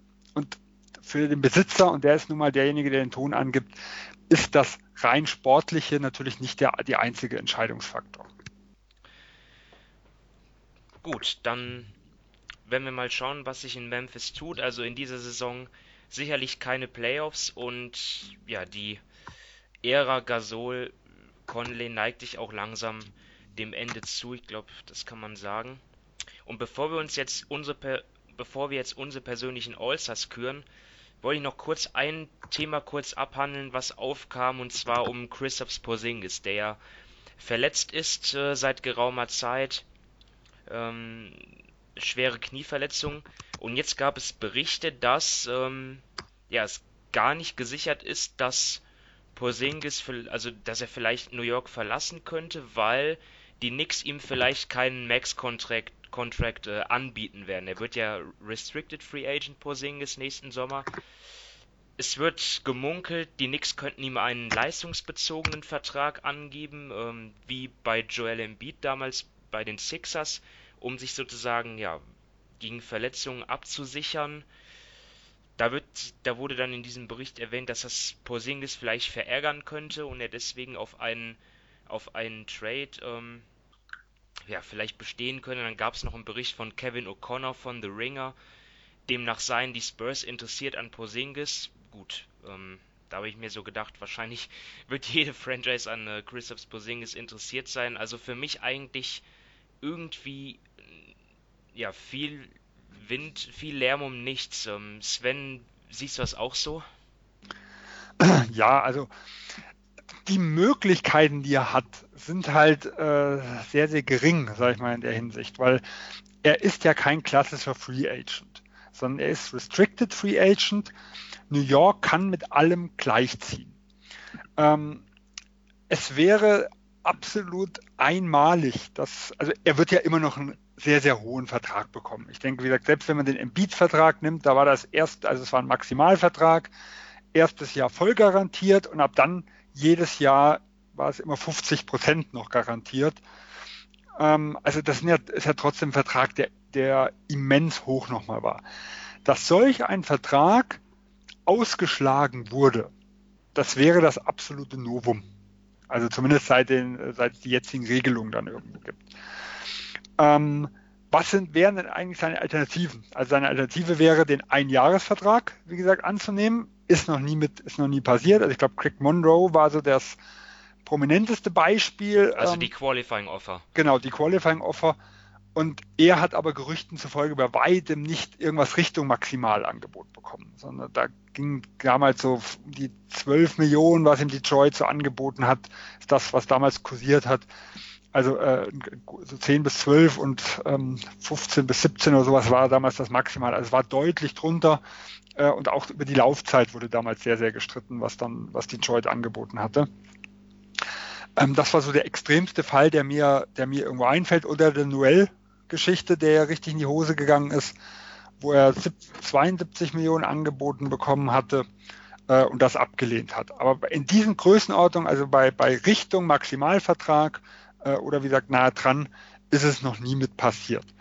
Ähm, Variante 2 wäre, das ist schon äh, was, was passieren kann, ist, dass ihm ein anderes Team ein Offersheet macht, also da wäre San Antonio, Brooklyn, äh, gab es Gerüchte, dass sie interessiert waren, ähm, das dann aber deutlich kurzfristiger ist. Also ich sag mal, der, der, der Chandler Parsons Vertrag, äh, zwei Jahre plus eine Player Option, da wäre halt das Risiko für New York, und das ist auch wirklich was, was man ernst nehmen muss, dass er 2021 wieder auf dem Markt wäre. Weil dann könnte er, sofern er dann halt fit ist und auch gesund und äh, sich dann im Maximalvertrag wieder hofft, 2021 aussteigen. Und dann kann er bei jedem Team unterschreiben. Also da muss man sagen, das ist eine ganz klare, äh, also diese Drohung, ich suche mir ein anderes Team, ähm, die ist absolut real und wenn New York da äh, nicht entgegenkommt äh, in der Hinsicht, dann kann es halt wirklich sein, dass es eine kurzfristige Geschichte ist. Ähm, was weiteres, was ich mir noch vorstellen könnte, ist, New York hat ja Cap Space äh, im Sommer, dass auch zusätzlich nochmal Druck ausgeübt werden könnte, weil es gab immer wieder die Meldung, also für ein Loser-Team, ich sag's mal ganz äh, so wie es momentan ist, ähm, hat er eigentlich keine Lust zu spielen und er will, dass New York wieder erfolgreich ist und so Dinge, dass da jetzt immens auch Druck ausgeübt wird, was neben seinem Vertrag auch noch in der Free Agency passieren könnte. Weil nehmen wir mal an, sie gehen bei Kevin Durant und sowas leer aus. Es gibt viele New Yorker Fans, die dann der Meinung sind, so wir gehen den Weg der Jungen weiter. Äh, das sehe ich aber schon nicht so einfach, weil ich glaube, dann könnte es im Hintergrund ja im schlimmsten Fall so, eine, so ein Gezählere wie bei Jimmy Butler irgendwo geben. Weil ich glaube, das ist so der einzige Weg, wie er wirklich rauskommt äh, wo jeder Spieler bis jetzt gezeigt hat, wenn er es auf die ganz harte Tour macht, dann funktioniert das irgendwie, ähm, wenn er sich halt komplett quer stellt. Ähm, aber ansonsten ist die Situation natürlich nicht so, dass er einfach gehen kann oder dass er irgendwie lukrativ sagen kann, ich äh, mit einer wirklichen Drohung, ich nehme diesen Einjahresvertrag an. Also da würde er auf so, so viel Geld verzichten und das nach dieser Verletzung, das kann ich mir einfach nicht vorstellen. Ja, so ich würde einfach mal tippen, dass Porzingis den, den höchst dotierten Vertrag und auch den langfristigsten Vertrag äh, an, unterschreibt, den er bekommen kann, denn mit der Verletzungsgeschichte wird er da sicherlich auch irgendwie finanziell seine Schäfchen ins Trockene bringen wollen. Ähm, also, und wie gesagt. Den wird New York matchen. So, egal wo es ist. Also, ähm, ist für mich. Also, ich sehe ich eigentlich kaum ein Szenario, dass, äh, also ich sehe kein Szenario, dass er die, dass er die Knicks verlässt, irgendwie jetzt zumindest äh, in den nächsten ein, zwei Jahren. Ja, man muss ja sagen, es ist so ein, es ist ja auch kein unübliches Pokerspiel. Das halt, ähm, ja, so ein bisschen, man versucht ja auch einen gewissen Druck auszuüben. Er ist ja in einer schwierigen Situation. Also wir haben es bei, bei Clint Capella im letzten Jahr, da war es noch extremer gesehen. Ähm, ein Restricted Free Agent bedeutet halt einfach, man muss sich ein anderes Team irgendwo suchen, das dieses äh, Offer äh, auch mitmacht. Und wenn wenn man das halt einfach nicht findet. Also ich denke, er hat vom Grundsatz, vom Talent her kein Problem, das zu finden. Aber das Problem eines Restricted Free Agent ist ja, erst nach dem Moderatorium beginnt diese 48-Stunden-Frist, in der gematcht werden kann. Bedeutet, wenn, ich nehme mal als Beispiel, Brooklyn ihm ein Max-Offer offerieren wollte, müssen sie über ich weiß gar nicht, wie lang das dieses Jahr ist, das Moratorium. Also letztes Jahr war es, glaube ich, sechs oder sieben Tage. Also da müssen Sie diese Tage plus die 48 Stunden noch diesen Capspace offen halten. Und wir haben in den letzten Jahren einfach äh, gesehen, dass in den ersten, sagen wir, in, den, in der ersten Woche die besten Leute eigentlich alle schon weg waren, alle schon mündliche Verträge abgeschlossen hatten. Äh, und das können sich einfach wenige Teams leisten. Also es kann nachher sein, dass eine Situation ist, wo nicht mehr viel Cap Space vorhanden ist und wo er dann in der schlechten Ausgangslage, äh, in der, in einer schlechten Verhandlungsposition ist. Und dann versucht man natürlich irgendwo schon einen gewissen Druck aufzubauen, in der Hoffnung, ja, dass halt New York vielleicht an sich schon mit ihrem Angebot ein bisschen höher geht. Also auch deswegen, ich würde diese Geschichten erstmal nicht zu ernst nehmen. Ja, das sind so so, so Spielchen, die eigentlich nicht neu sind und die wir immer wieder hören. Gut, dann kommen wir jetzt wirklich zum letzten Programmpunkt und zwar unseren persönlichen All-Stars und ja, zum Prozedere, ähm, das, das Voting, manche von euch werden es kennen, also ähm, als Fan, äh, mittlerweile auch als Medienvertreter und, und auch Spieler bestimmt man äh, gibt es die Möglichkeit daran teilzunehmen bzw. geht darin ein. Es, ähm, man kann die Starter wählen und zwar sind es immer zwei äh, Spieler im Backcourt, die es äh, auszuwählen gilt und drei im Frontcourt. Und wir machen das jetzt aber so, dass wir nicht nur die Starter halt nominieren, sondern auch wirklich die zwölf All-Stars für die jeweilige Conference, äh, wie dann letztendlich die Teams zusammengestellt werden ist ja eine andere Frage. Es gibt ja mittlerweile nicht mehr äh, die Conferences gegeneinander, sondern ähm, ja, zwei Kapitäne, die aus dem Pool von 24 Spielern dann ihr Team zusammenstellen. Ihr werdet das äh, alle kennen mittlerweile. Und ja, ähm, Dominik, mach doch mal den Anfang im Osten. Welche Spieler deiner Meinung nach dort starten sollten? Also, ähm, ich, für mich waren da vier der fünf Starter relativ einfach mit Kerry Irving, Kawhi Leonard, Giannis Antetokounmpo und Joel Embiid. Schwer habe ich mir getan beim Backcourt-Partner von Kyrie Irving, da habe ich jetzt mal Kemba Walker genommen. Okay, ähm, also das, da, da kann ich, da gehe ich mit. Ist halt ein bisschen problematisch, weil Kyrie Irving äh, und Kemba Walker sind für mich ja, sind ja beides Point Guards, da hätte ich gern noch einen Shooting Guard genommen, aber irgendwie hat es dort keiner verdient gehabt aus meiner Sicht. Und Leonard, Janis und Embiid, ja, da habe ich, da habe ich ähm, kurz nachgeschaut, welche Spieler es so gibt im Osten und dann kein einziges Mal gezögert. Also auch das ist mein, also da habe ich wirklich gar nicht drüber nachgedacht. Sven, du auch nicht, oder? Nee, also ich habe fünf Haken gesetzt bei der Geschichte. Also ich habe genau dieselben Leute. Für mich waren auch die ersten vier ganz klar. Äh, und Walker war eigentlich auch, ja, da habe ich vielleicht ein bisschen überlegen müssen, aber allzu knapp war es auch nicht. Äh, er ist auch nicht mehr so stark wie am Anfang der Saison, aber er führt trotzdem ein insgesamt noch schwaches Team zu einer, zu einer sehr, sehr guten Bilanz. Und was ich da an Konkurrenz habe, da bin ich dann doch noch, also ich habe noch ein Stück vor den anderen. Und ich habe eigentlich auch mit den Regelungen kein Problem, dass es jetzt zwei Point Guards sind, weil ja, drei Frontcourt, zwei Backcourt, so, da, da, ist es mir egal, wer, wer jetzt was ist. Und wie gesagt, Two Point Guard Lineups sind in der heutigen Liga ja auch nicht mehr ungewöhnlich. Und sie spielen ja eh nicht so zusammen in, in Wirklichkeit, weil es wird ja eh, die werden ja eh verteilt auf, auf, die, auf die Teams, die dann die Captains wählen. Ja, das ist natürlich richtig. Ich hätte halt schon gern gehabt, dass das so ähm, auch dann in der Lineup, dass das so an sich funktionieren könnte. Ja, du bist halt oldschool, ja. Ja, ähm, mega. ja. Nee, aber klar, Leonard Janis und Embiid, drei MVP-Kandidaten, Kyrie Irving. Ja, die, die Celtics tun sich zwar schwer in dieser Saison, nicht so stark, wie man sie eingeschätzt hat, aber Kyrie ist der beste Offensivspieler, vor allem seine Wurfquoten halt überzeugend. Ja, geht für mich keinen Weg dran vorbei und Kemba Walker. Das sollte jetzt hier kein Kriterium sein, aber natürlich das All-Star-Game ist auch in Charlotte, von daher muss er auch einfach dabei sein. Ähm, er hat eine unglaubliche Last, ja. Also man er hat zwar ganz am Ende der, der, der, also der Crunch-Time immer wieder mal seine Probleme, aber wenn man sieht, welche Verantwortung er teilweise in den gesamten restlichen Minuten des vierten Viertels nimmt, also er trägt dieses Team im letzten Viertel oft komplett auf den Schultern. Er gehört auch, ich habe jetzt noch nicht mehr nachgeguckt, aber glaube ich zu denen, die mit die meisten Punkte im letzten Viertel mit haben und ähm, alles, was dann vielleicht in der absoluten Crunch-Time passiert, sei da äh, entschuldigt bei dem, was er quasi auch davor nochmal leisten muss. Gut, dann Dominik, mach mal weiter mit deinen Reservespielern.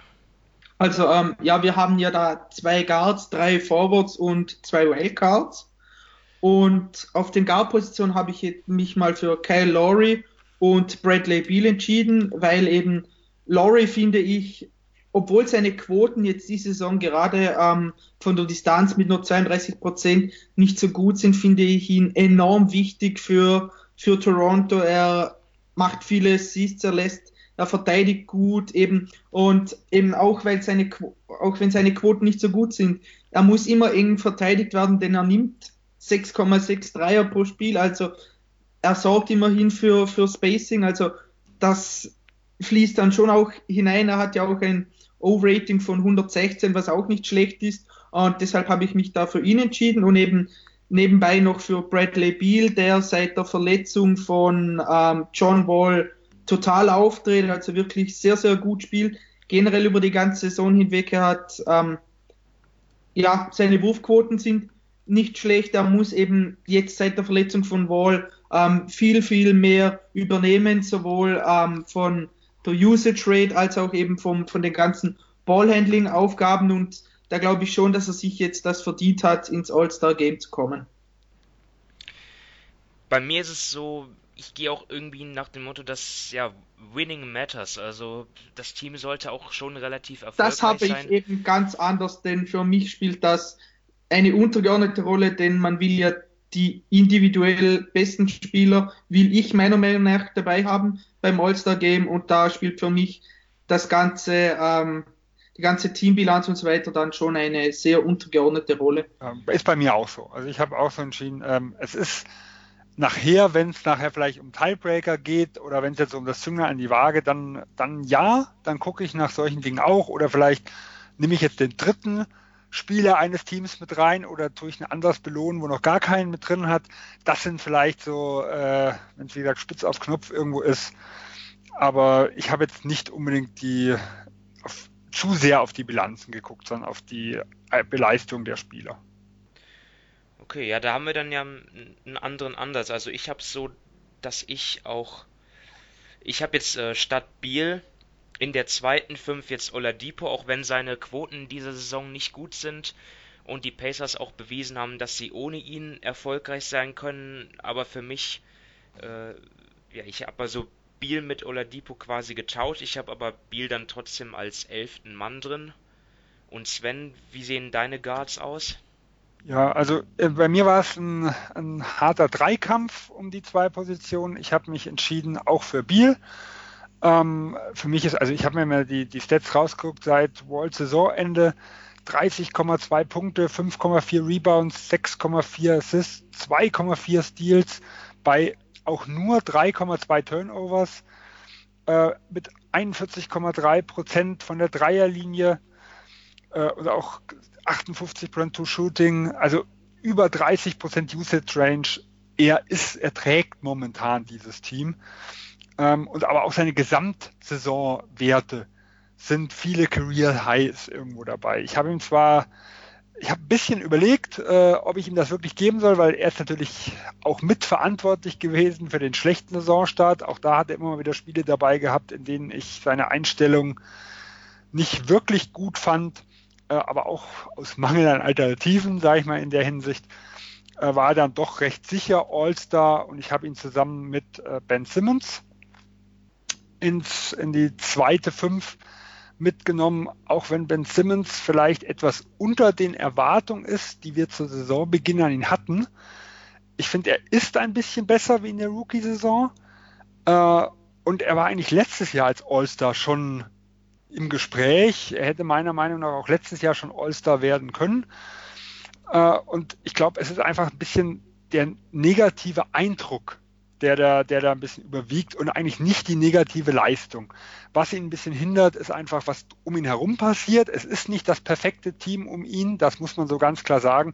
Aber trotzdem finde ich seine Leistung äh, beeindruckend und ja, im Westen wäre vielleicht, vielleicht gar nicht drin aber im Osten habe ich noch knapp vor, äh, vor Laurie. Und da muss ich halt sagen, Laurie habe ich halt deswegen äh, auf die Bank gesetzt. Also ich habe nicht ganz raus, sondern auf die Bank, weil er halt ein paar Spiele auch gefehlt hat. Und das war für mich so, äh, die waren so, so, die drei so gleich auf und dann waren für mich halt die, die Spiele, die irgendwo gefehlt hat, so dass das, was ihn dann auf die Ersatzbank, also auf die Wildcard Plätze gesetzt hat. Aber an sich muss ich auch sagen, auch wenn seine wie Dominik gesagt hat, wenn seine Quoten und seine Punkte immens nach unten gegangen sind, auch in der Zeit, wo ein Leonard gefehlt hat, hat Toronto mit einem Laurie einen sehr, sehr guten Basketball gespielt. Teilweise besser, wie in der Zeit, wo Laurie gefehlt hat und Leonard auf dem Feld war. Weil er einfach, ja, The Rosen hat letztes Jahr Playmaking für Toronto geben können. Das kann Leonard in dem Maße nicht. Äh, und deswegen ist ein Laurie eigentlich sogar noch wichtiger wie im letzten Jahr. Aber wie gesagt, er hat mir ein paar Spiele zu viel gefehlt, um ihn jetzt ähm, in die zweite Fünf zu setzen. Okay, und dann Dominik, dann fahr mal fort mit den Forwards und den Wildcards. Ähm, ja, da habe ich jetzt mal ähm, für mich ganz klar bei den Forwards war Blake Griffin. Ich finde, er spielt wirklich eine sehr, sehr gute Saison. Also er legt 25,4 Punkte auf, er trifft 36 Prozent seiner Dreier bei 6,7%, Prozent, was hervorragend ist, wenn man sich mal überlegt, wie er in den ersten Jahren seiner Karriere war. Da hat er ja eigentlich nicht mal aus der Mitteldistanz getroffen und hat sich da jetzt in den letzten Jahren wirklich Schritt für Schritt weiterentwickelt. Er nimmt jetzt die Dreier. Er ist ein sehr guter Passer, das weiß man aber auch schon lange, eben mit 5,2 Assists pro Spiel. Und ja, ich meine, ähm, es ist auch wieder so, dass die Konkurrenz jetzt da im Frontcourt im Osten nicht riesig ist, aber ich finde trotzdem, dass er eine sehr gute Saison spielt und sich das deshalb verdient hat.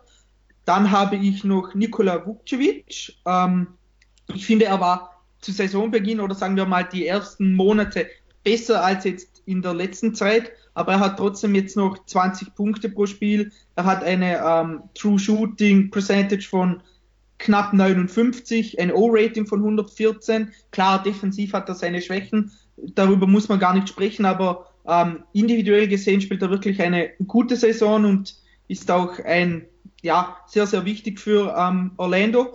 Und der dritte Forward-Spot habe ich dann noch ähm, mit Jimmy Butler ähm, ja, gefüllt. Er ist jetzt da eben als Forward gelistet und ja, ich meine, man, man weiß, was man von ihm bekommt. Er nimmt aber jetzt, seit er bei Philadelphia ist, den Dreier ein bisschen weniger. Seine Usage Rate ist auch, ja, immer noch gleich, aber man weiß, dass seine Rolle jetzt schon ganz anders ist als bei den Timberwolves letztes Jahr. Aber trotzdem, da habe ich ihm jetzt den Vorzug eben vor Spielern wie Oladipo gegeben, weil ich finde, er, er spielt dieses Jahr dann doch ein kleines bisschen besser als jemand wie eben Oladipo. Ist Oladipo nicht im Backcourt eingeordnet? Ach so, ja, da, ja gut, das ist auch möglich. Ja, gut, dann habe ich eben Spieler wie, ich sag mal, solche ähm, Spieler eben wie vom, vom Spielstil her wie Oladipo, also von, von so Wings.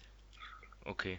Ich dachte schon, ich hätte mich vertan. Ich habe nämlich hier Oladipo als Backcourt. Gut, dann ähm, deine zwei anderen Spots und vielleicht an auch die, die es bei dir knapp nicht geschafft haben noch. Ja, meine zwei Wildcard-Spots sind dann belegt mit Ben Simmons. Ich glaube, da hat Sven schon alles gesagt. Er spielt keine schlechte Saison. Er geht ein bisschen unter beim ganzen Butler im Beat. Ähm, Gerede eben, weil er vielleicht vom Fit her auch nicht perfekt passt, weil er eben den Ball unbedingt in seinen Händen braucht, aber er spielt trotzdem keine schlechte Saison, gerade defensiv. Und ähm, den letzten Wildcard-Spot habe ich dann noch mit Chris Middleton besetzt. Ähm, er war jetzt zu Saisonbeginn nicht so gut, oder, aber er trifft jetzt doch auch wieder den Dreier besser. Er ist enorm wichtig für Milwaukee. Ähm, er verteidigt, er bietet Spacing und deshalb habe ich da ihm jetzt den zwölften Platz gegeben. Und knapp draußen sind dann eben Spieler wie Victor Oladipo, ähm, Brockton oder Spencer Dinwiddie. Und Spencer Dinwiddie wäre ein, eine schöne Story gewesen, muss ich ehrlich sagen, aber er hat es dann doch ganz knapp nicht geschafft. Also, ich bin bei dir bei den bei der zweiten fünf. Ich habe Jimmy Butler, Blake Griffin, Nikola Vucevic, äh, hast du schon alles zugesagt. Meine mein elfter Mann war äh, Ben Simmons und dann habe ich auch noch Kyle Lowry. Und deswegen hat es bei mir Chris Middleton nicht geschafft. Ich finde, also er hat sehr stark begonnen, aber dann sind auch seine Quoten im November und im Dezember auch wirklich in den Keller gestürzt. Jetzt äh, seit kurzem läuft es wieder etwas besser, aber für mich einfach nicht stabil genug, um ihn jetzt ähm, dort reinzuwählen, auch wenn ich dadurch jetzt nur einen Spieler von den Bucks habe, was mir nicht so richtig passt, aber so ist das nun mal. Und dann Sven, jetzt interessieren uns deine Frontcourt-Spieler in der zweiten Fünf und deine weiteren. Ja, also zu Griffin ist alles gesagt, ihn habe ich auch ganz sicher äh, mit drin. Das, das gleiche ist bei, bei Vucevic. Für mich beeindruckt es halt, er ist der Mittelpunkt des Orlando-Spiels von einem, von einem Team, was überperformt, was um die Playoffs mitspielt, ähm, was eigentlich keinen richtigen Point Guard hat, sondern eher ja, ein, ein, ja, er ist ja eher, der Augustin ist für mich eher ein Shooting Guard im Körper eines Point Guards. Äh, und das Spiel wird um Vucevic aufgebaut. Also neben den Fabel-Stats, die er teilweise auch, auch aufliefert für seine Verhältnisse, ist er halt einfach auch wirklich der Mittelpunkt des ganzen Spiels. Ich habe dort als drittes äh, Middleton, also ich habe Butler gar nicht im All-Star-Team, da komme ich gleich noch zu. Ähm, für mich ist Middleton, wie gesagt, der Saisonstart war super, der Abbau war groß. Trotzdem die Rolle, die er dort spielt, die finde ich immer noch, äh, immer noch immens. Er hat also ein Career High in Punkten, Rebounds und Assists pro 36 Minuten. Sein O-Rating mit 109 und sein True Shooting mit 56,5 ist knapp über Liga-Durchschnitt. Und er kreiert auch sehr, sehr viel in diesem Jahr selber. Nur mal als Beispiel. Im letzten Jahr waren nur 15,8 Prozent seiner Dreier äh, nicht, also ging kein Assist voran. Und dieses Jahr sind wir schon bei 36,6 Prozent. Also er hat zwar, ist zwar nicht der effektivste, aber er nimmt also auch eine ganz andere Rolle ein. Und das hat er auch letztes Jahr in den Playoffs schon gezeigt. Für mich war damals äh, Middleton als Boston-Fan derjenige, vor dem ich am meisten Angst hatte. Also nicht vor Giannis, sondern äh, Middleton hat im ersten Spiel den entscheidenden Dreier da, und zwar ein ganz wildes Ding getroffen, um sie in die Overtime zu bringen. Und er hatte einige solche Szenen.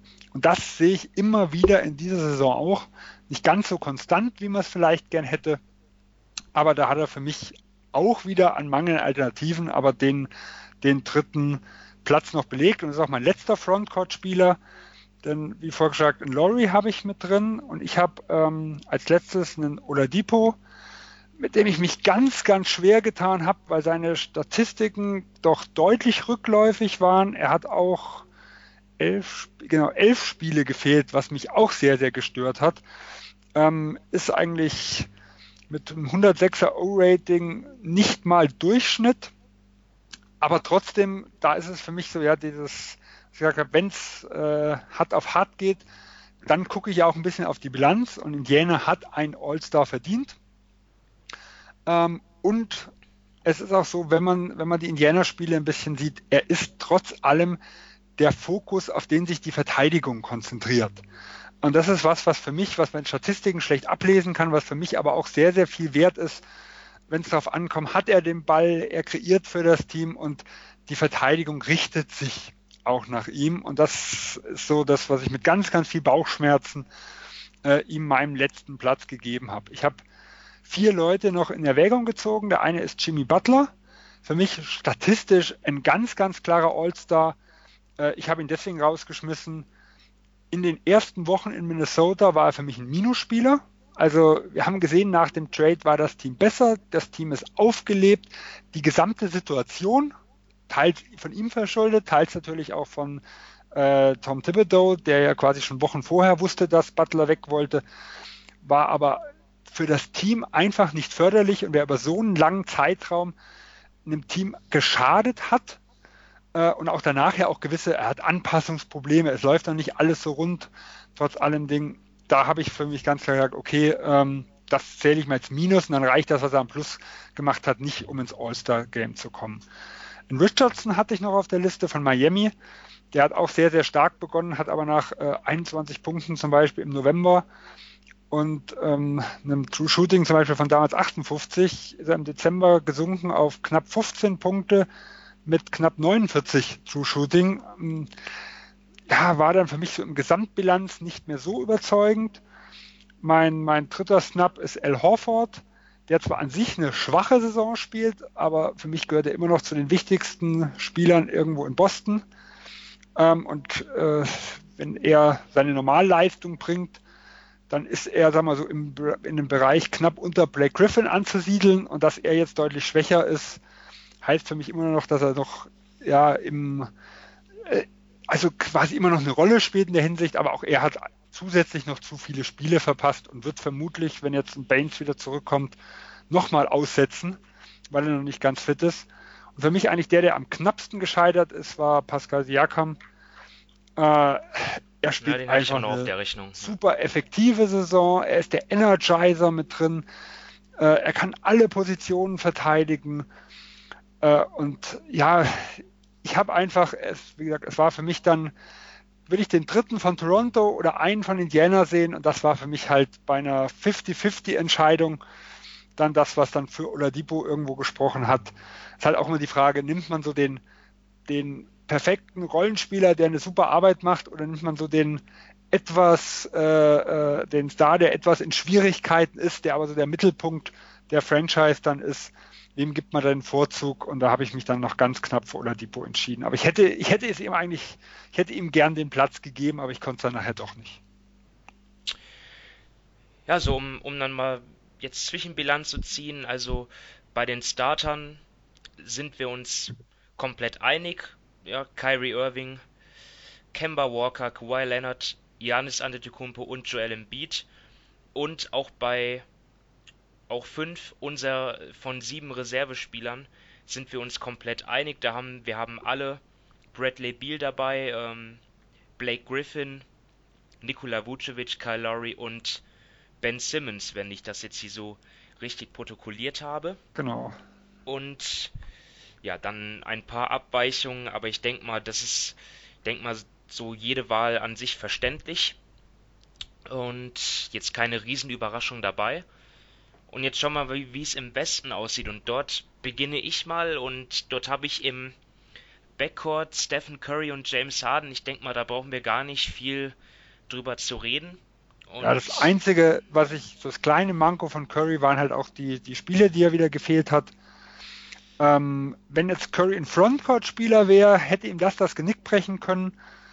Aber die Konkurrenz im Backcourt trotzdem Lillard, der eine starke Saison spielt, war für mich nicht stark genug, um ihn dort rauszunehmen. Aber auch ja, da, wie also, gesagt, die, die, die fehlenden Spiele ist für mich nicht ein ganz unwichtiger Faktor. Ja. Ja, drei Aber ich trotzdem beide drin. Also. Drei Viertel aller Spiele hat er gemacht. Das hat für mich dann gereicht, um ihn zu berücksichtigen, auf jeden Fall. Und dafür spielt er auch einfach zu gut. Ähm, und im Frontcourt, da war es dann gar nicht so einfach ähm, in, in dem geladenen Westen. Dort habe ich mich jetzt für Kevin Durant, Paul George und Nikola Jokic entschieden. Durant ähm, ja, spielt für mich eine der besten Saisons seiner Karriere. Ähm, hat vor allem in den Spielen, wo Steph Curry nicht dabei war, überragt. Auch schon ja, Quoten, die sich sehen lassen können mit 51% aus dem Feld und 38% von der Dreierlinie. 7 Rebounds, 6 Assists. Kann man, glaube ich, nichts gegen sagen. Paul George, nicht nur seine Offense, wo er ja vielleicht der wichtigste Spieler ist von OKC, ähm, auch seine Quoten sehr gut und vor allem natürlich seine Defense, die überragend ist.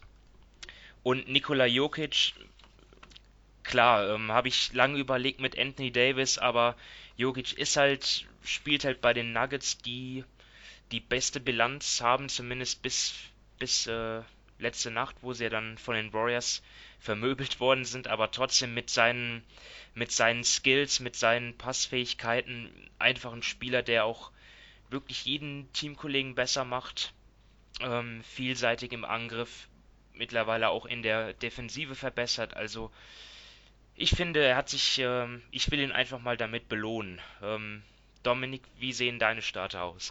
Ähm, ja, gut, im Backcourt eben auch Curry Harden, aber da sehe ich es ähnlich wie Sven, wenn es da eine sehr, sehr gute Alternative zu Curry gegeben hätte, dann wäre er bei mir auch nur auf der Bank, weil er doch einige Spiele verpasst hat. Was aber nicht heißt, dass Lillard eine schlechte Saison spielt, auf keinen Fall. Und ja, im Frontcourt, da war für mich wirklich nur Anthony Davis zu 100% fix. Und dann die anderen zwei Plätze, da gab es für mich drei Spieler, eben entweder LeBron James, Kevin Durant oder Paul George. Ähm, ich meine, im Normalfall wäre es für mich LeBron James und Kevin Durant, die starten würden. Aber da LeBron jetzt doch schon elf Spiele oder so ausgefallen ist oder zehn plus die nächsten zwei Spiele auch noch ausfällt, sage ich einfach mal, dass es dafür zu viele sind und deshalb starten bei mir Paul George und Kevin Durant und ich fühle mich dabei aber überhaupt nicht gut, denn einen LeBron James nimmt man normalerweise nicht aus der Starting Five. Also doch ein Kobe-Jünger. Ja, der, gut, da, der da, eigentlich es hasst, dass LeBron James für die Lakers gekommen ist. So ist es, ja, absolut. Nein, und für mich war jetzt gerade ähm, die Situation zwischen Davis und Jokic war für mich eigentlich klarer als zuerst vermutet, denn Offensiv ist Jokic überragend, keine Frage, aber da ist auch Anthony Davis eine Wucht, der dabei auch die weitaus schlechteren Mitspieler hat. Und defensiv muss man nicht darüber diskutieren, da kann Jokic noch so viele ähm, Fortschritte und Verbesserungen machen, da kommt er in nächster Zeit einfach niemals an Anthony Davis ran. Und deshalb habe ich ihm da dann den dritten Vorwärtsbock gegeben. Sven, ja, ich oute mich dann auch als Kobe-Jünger.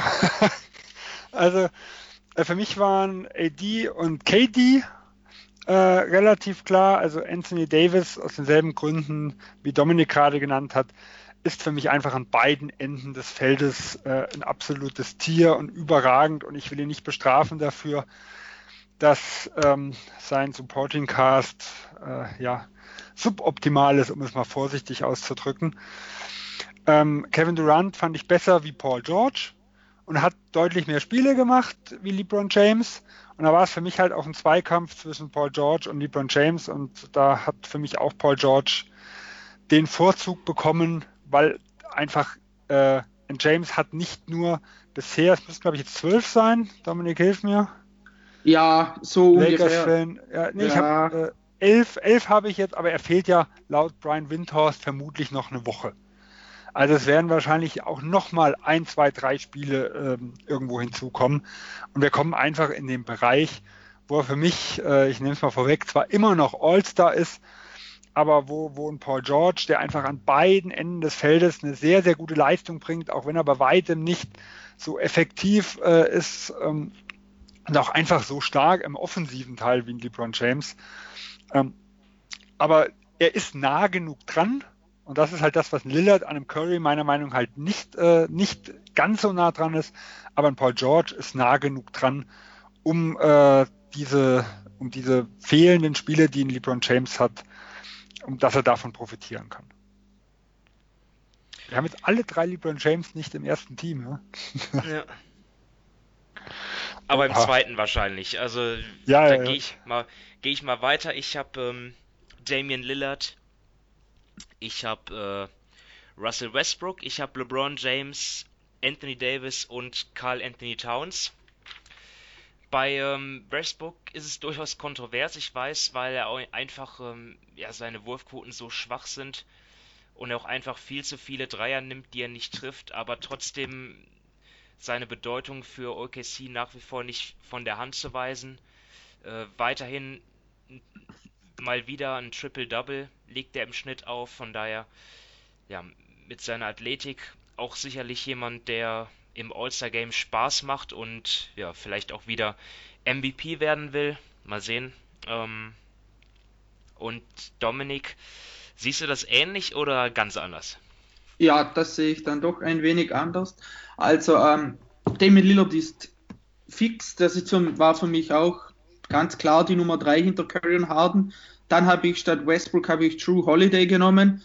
Bei Westbrook muss ich einfach sagen, das ist offensiv viel zu schwach durch die Bank.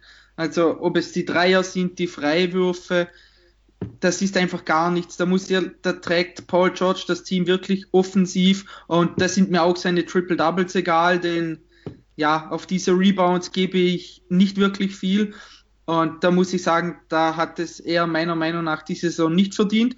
Und deshalb habe ich True Holiday genommen, der zwar auch den Dreier schon mal besser getroffen hat, aber trotzdem ähm, 21 Punkte bei einem O-Rating von 111 auflegt und ein meiner Meinung nach ein sehr, sehr guter Verteidiger ist. Er kann auch relativ wenig dafür, dass New Orleans nur mit ihm und Anthony Davis zwei gute Verteidiger hat und der Rest da ja relativ wenig Lust darauf hat. Also das werfe ich ihm dann eher weniger vor. Und auf den Forward Spots, da habe ich dann, na klar, LeBron James, ähm, Nikola Jokic und Tobias Harris. Da muss ich ehrlich sagen, der gefällt mir diese Saison sehr, sehr gut. Er trifft den Dreier super, er trifft seine Freiwürfe, er macht auch 20,8 Punkte, er reboundet gut, also auch ein 115er, 115er O-Rating. Er kreiert dann auch, er ist spielerisch besser geworden. Er, also ich muss ehrlich sagen, ich bin diese Saison hat er sehr, sehr gut gespielt. Er hat mich auch überrascht, dass er wirklich auf diesem Niveau spielt. Deshalb hat er es meiner Meinung nach auch verdient, dabei zu sein. Ja, Sven, wie sieht deine zweite Fünf aus? Ja, also ich glaube, über Jokic und LeBron James brauchen wir nicht groß reden. Die habe ich natürlich auch dabei. Als äh, dritten Big Man habe ich mich auch für Carl Anthony Towns entschieden. Ich finde ihn defensiv deutlich, also er ist immer noch nicht sehr gut, aber er ist deutlich verbessert äh, in den letzten Spielen. Ich finde ihn sehr, sehr engagiert. Äh, er trifft auch deutlich bessere Entscheidungen aus meiner Sicht. Also er erinnert eher wieder an einen Towns, den wir mal in der Rookie-Saison defensiv gesehen haben, wo wir gesagt haben, okay, er ist noch Rookie, aber er hat Potenzial. Ähm, ja, auch wenn es natürlich ein bisschen spät ist. Man hätte sich zwischendurch mal ein bisschen Entwicklung gewünscht. Ähm, was, was ihm noch fehlt zu seinen besten Jahren ist die, die Effektivität. Da ist er noch, ist er noch deutlich äh, drunter. Aber auch, auch so Dinge wie, wie die Turnovers gehen jetzt langsam äh, wieder zurück. Da hat er am Anfang des Jahres sehr, sehr viel gehabt. Ähm, das geht langsam in den Bereich, wo ich ihm dann ja den dritten Platz in der Hinsicht gegeben habe, auch wenn es sehr, sehr eng war. Und im Backcourt bin ich bei Dominik. Ich habe äh, auch Lillard als sicheren Ding und ich habe äh, Holiday eigentlich auch recht sicher. Da gab es für mich eigentlich keine wirkliche äh, Alternative, die ich da auf Guard, die ich da auf Guard mit hatte. Also ich finde ich finde ihn defensiv immer noch sehr gut, nicht ganz so beeindruckend wie gegen Portland, äh, aber er gefällt mir immer noch. Und äh, ich hatte mal nur mal die, die Statistiken rausgesucht. Muss ich nur gucken bei der ganzen Sauklaue, wo ich habe. Hier.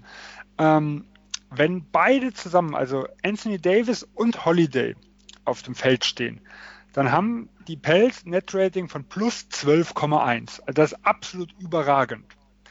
Wenn MVP-Kandidat Anthony Davis ohne Holiday auf dem Feld steht, sind sie bei minus 22,2.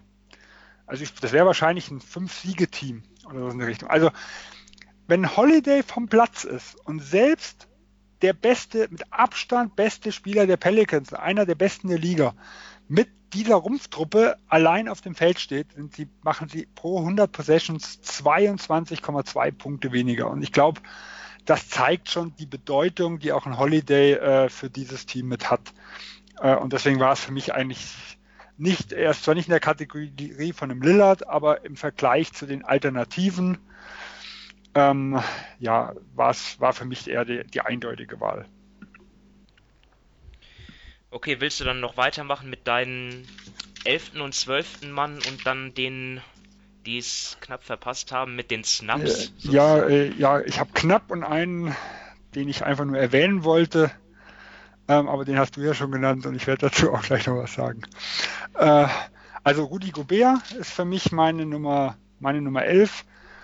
Äh, er ist ein 131er O-Rating in dem Bereich, wo Capella äh, auch mit ist, also super effektiv hat äh, auch den, die höchste Field Goal Percentage der Liga mit knapp 67 True Shooting. Das ist also überragend, spielt Karriere High in, in Punkten äh, und in Rebounds.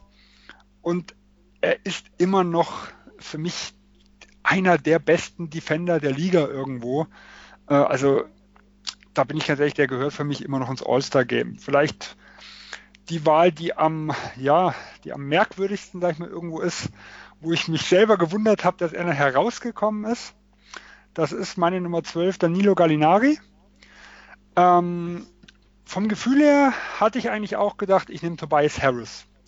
Wenn ich aber die letzten Wochen immer mal wieder, in, mal wieder bei den Clippers irgendwas gelesen, was gehört hatte, die schwärmten alle von Danilo Gallinari als momentan ihren wichtigsten Spieler. Und dann habe ich mir das mal ein bisschen genauer angeguckt.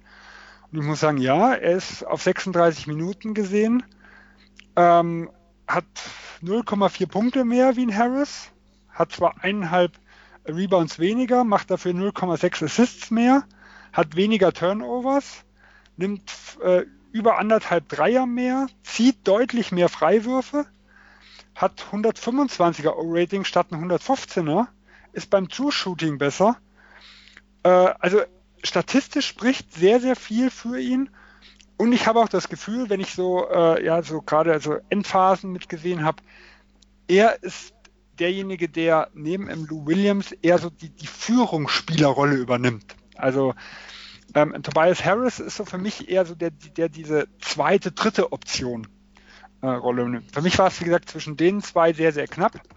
Äh, aber ich habe dann mich überzeugen lassen von den speziell von den Experten von den Clippers, äh, und habe Danilo genommen. Und auch aus den letzten Jahren muss man sagen, wenn er gesund war, dann waren die Teams mit ihm immer sehr, sehr gut. Also ich erinnere mich noch an das äh, Jahr, wo Denver Neunter wurde, ich glaube vor zwei Jahren, in dem Jahr, wo Nurkic getradet wurde nach Portland, nachdem dann Jokic zum Starting Center wurde und Ganilo, äh, Gallinari neben ihm Power Forward gespielt haben. Da haben die eine sehr, sehr tolle zweite Saisonhälfte gespielt. Also immer, wenn er auch fit war, wirkt sich das auch auf den Teamerfolg aus. Dementsprechend, also meine Snaps, mein erster Snap ist ein Harris. Äh, ich habe einen Steven Adams noch mit drin. Der ist für mich dieses Jahr ganz klar der zweitbeste Mann von OKC und ähm, tut auch so ein bisschen die Mentalität äh, dort ausdrücken. Also er ist ein wirklicher Kämpfer. Und äh, obwohl ja ein Andrew Robertson fehlt, äh, ist die Defense ja wirklich sehr, sehr gut. Ich habe in Erwägung gezogen noch einen LeMarcus Aldridge der aber für mich eine schwache Beginn hatte und jetzt erst langsam am Kommen ist. Und eigentlich, bin ich auch ehrlich, äh, ist für mich der Star von, von San Antonio sind die Rollenspieler und die Bank. Also die hätten es eher verdient, aber die kann man halt schlecht reinnehmen. Äh, und den letzten, den ich in Betracht gezogen habe, war noch ein Doncic. Äh, aber es reicht für mich jetzt dann doch nicht zum All-Star, trotz den Leistungen. Und wen ich halt noch als erwähnen habe, aber wer eigentlich für mich dann doch nicht in Frage kommt, das war Russell Westbrook, den du mit drin hast. Äh, da, also ich habe mir ja vom, vom Namen her und er zieht auch immer noch viel Aufmerksamkeit auf sich. Das sind die ganz klaren Pluspunkte, die ich ja auch im Osten bei Oladipo irgendwo gesehen habe. Aber seine Werte sind einfach noch katastrophaler. Er hat auch Spiele am Anfang gefehlt, war danach auch nicht fit. Ähm, hat in den letzten Tagen einige Spiele gehabt, wo er sich ein bisschen zurückgenommen hat und das hat auch ganz gut funktioniert, aber in der Gesamtbilanz kann er für mich kein All-Star sein. Einfach nur vom Namen her musste ich mir mal angucken. Gut. Also ganz klar, hast du auf jeden Fall, hast du auf jeden Fall äh, gut, gute Punkte gebracht, aber äh, ja, ich stehe zu meiner Meinung. Ähm, ja, du bist halt ein Triple-Double-Fan, ne? Ja, ich bin ein mega Triple-Double-Fan, genau. Ähm, ja, mein, mein elfter Mann ist äh, Drew Holiday dann. Und ich habe auch ähm, noch Tobias Harris drin und meine Snaps sind dann DeMar DeRozan und Luka Doncic und äh, Danilo Gallinari. Also bei den Clippers, ich finde, ich find, einer gehörte rein, ähm, aber ja, ich habe mich dann doch für Harris entschieden, weil ich dann auch nicht ganz so äh, intensiv auf die Advanced Stats geschaut habe wie du, Sven. Ähm, ich finde Harris äh, auch lange Zeit einer der unterbewertesten Spieler gewesen, deswegen ja, hat er einfach mal diese Aufmerksamkeit verdient. Mal schauen, ob er es schafft. Und man, dann. Muss, man muss ja auch ganz ehrlich sagen, wenn ich mir jetzt einen aussuchen dürfte von den beiden in einem x-beliebigen Team, wäre es natürlich Tobias Harris äh, irgendwo für die Zukunft. Aber wir haben einen Gallinari selten fit gesehen und das ist halt immer die Angst, die man irgendwo hat. Aber er war es halt bisher. Und ähm, ja, und da hat er mich halt schon, wie gesagt, überzeugt, aber wie gesagt, das war eine ganz, ganz knappe Geschichte. Ja, ich bin, ich bin, ich mag auch äh, äh, Gallo sehr als Spieler auch, aber ähm, ich habe mich dann halt für Harris entschieden. Das war, hätte ich auch eine Münze werfen können. Ähm, dann kann Dominik jetzt den Abschluss machen. Komm, ja. Westbrook, Westbrook. Nein. kann ich wirklich euch beide haten? Nein. Ähm, also meine zwei Wildcards sind dann noch Carl Anthony Towns und Rudy Gobert. Ich glaube, da hat man eh schon eigentlich alles gesagt. Gerade Gobert ist, es ist wie in der letzten Saison. Die Jazz und auch er drehen so ab Dezember, Anfang Januar drehen sie auf, spielen besser, auch seine Stats. Ich meine, wenn man jetzt nur die letzten 15 Spiele ansieht, dann ist die Defense wieder mit Gobert wirklich bei 97,4 Punkten bei 100 Ballbesitzen. Also das ist unglaublich. Ohne ihn geht es dann wieder hoch auf 103,3, was auch gut ist, aber dann insgesamt wieder ein großer Unterschied, offensiv auch mit einem 131er O-Rating. Also für mich hat er es eben auch verdient, dabei zu sein. Bei ja, Towns. Utah hat ja auch einen brutalen Anfangsprogramm. Das also stimmt, ja, die haben jetzt einen der leichtesten Schedules für den Rest der Saison noch. Genau, also wer David Locke äh, mal gehört hat, der, den Radio Voice der Utah Jazz, der hat das gesamte erste Saisonhälfte rumgeheult, wie schwer das Ding war. Äh, also man konnte es gar nicht überhören, wenn man ab und zu mal, ähm, mal irgendeinen Pod gehört hat, wo er dabei war wie er sich über diesen Anfangsprogramm beschwert hat. Und es ist auch statistisch gesehen wirklich, der, ich glaube, es war der schwerste oder einer der schwersten ja. Liga und jetzt glaube ich, ist es mit der leichteste. Der, zweit, der zweitleichteste ist es jetzt, genau. Und davor war es der schwerste, ja. Also von dem her hat es meiner Meinung nach hat es eher verdient und eben Carl Anthony Towns, ich finde auch, dass er dieses Jahr ein wenig schwächer ist als letztes Jahr, wobei er letztes Jahr natürlich gerade offensiv überragend war.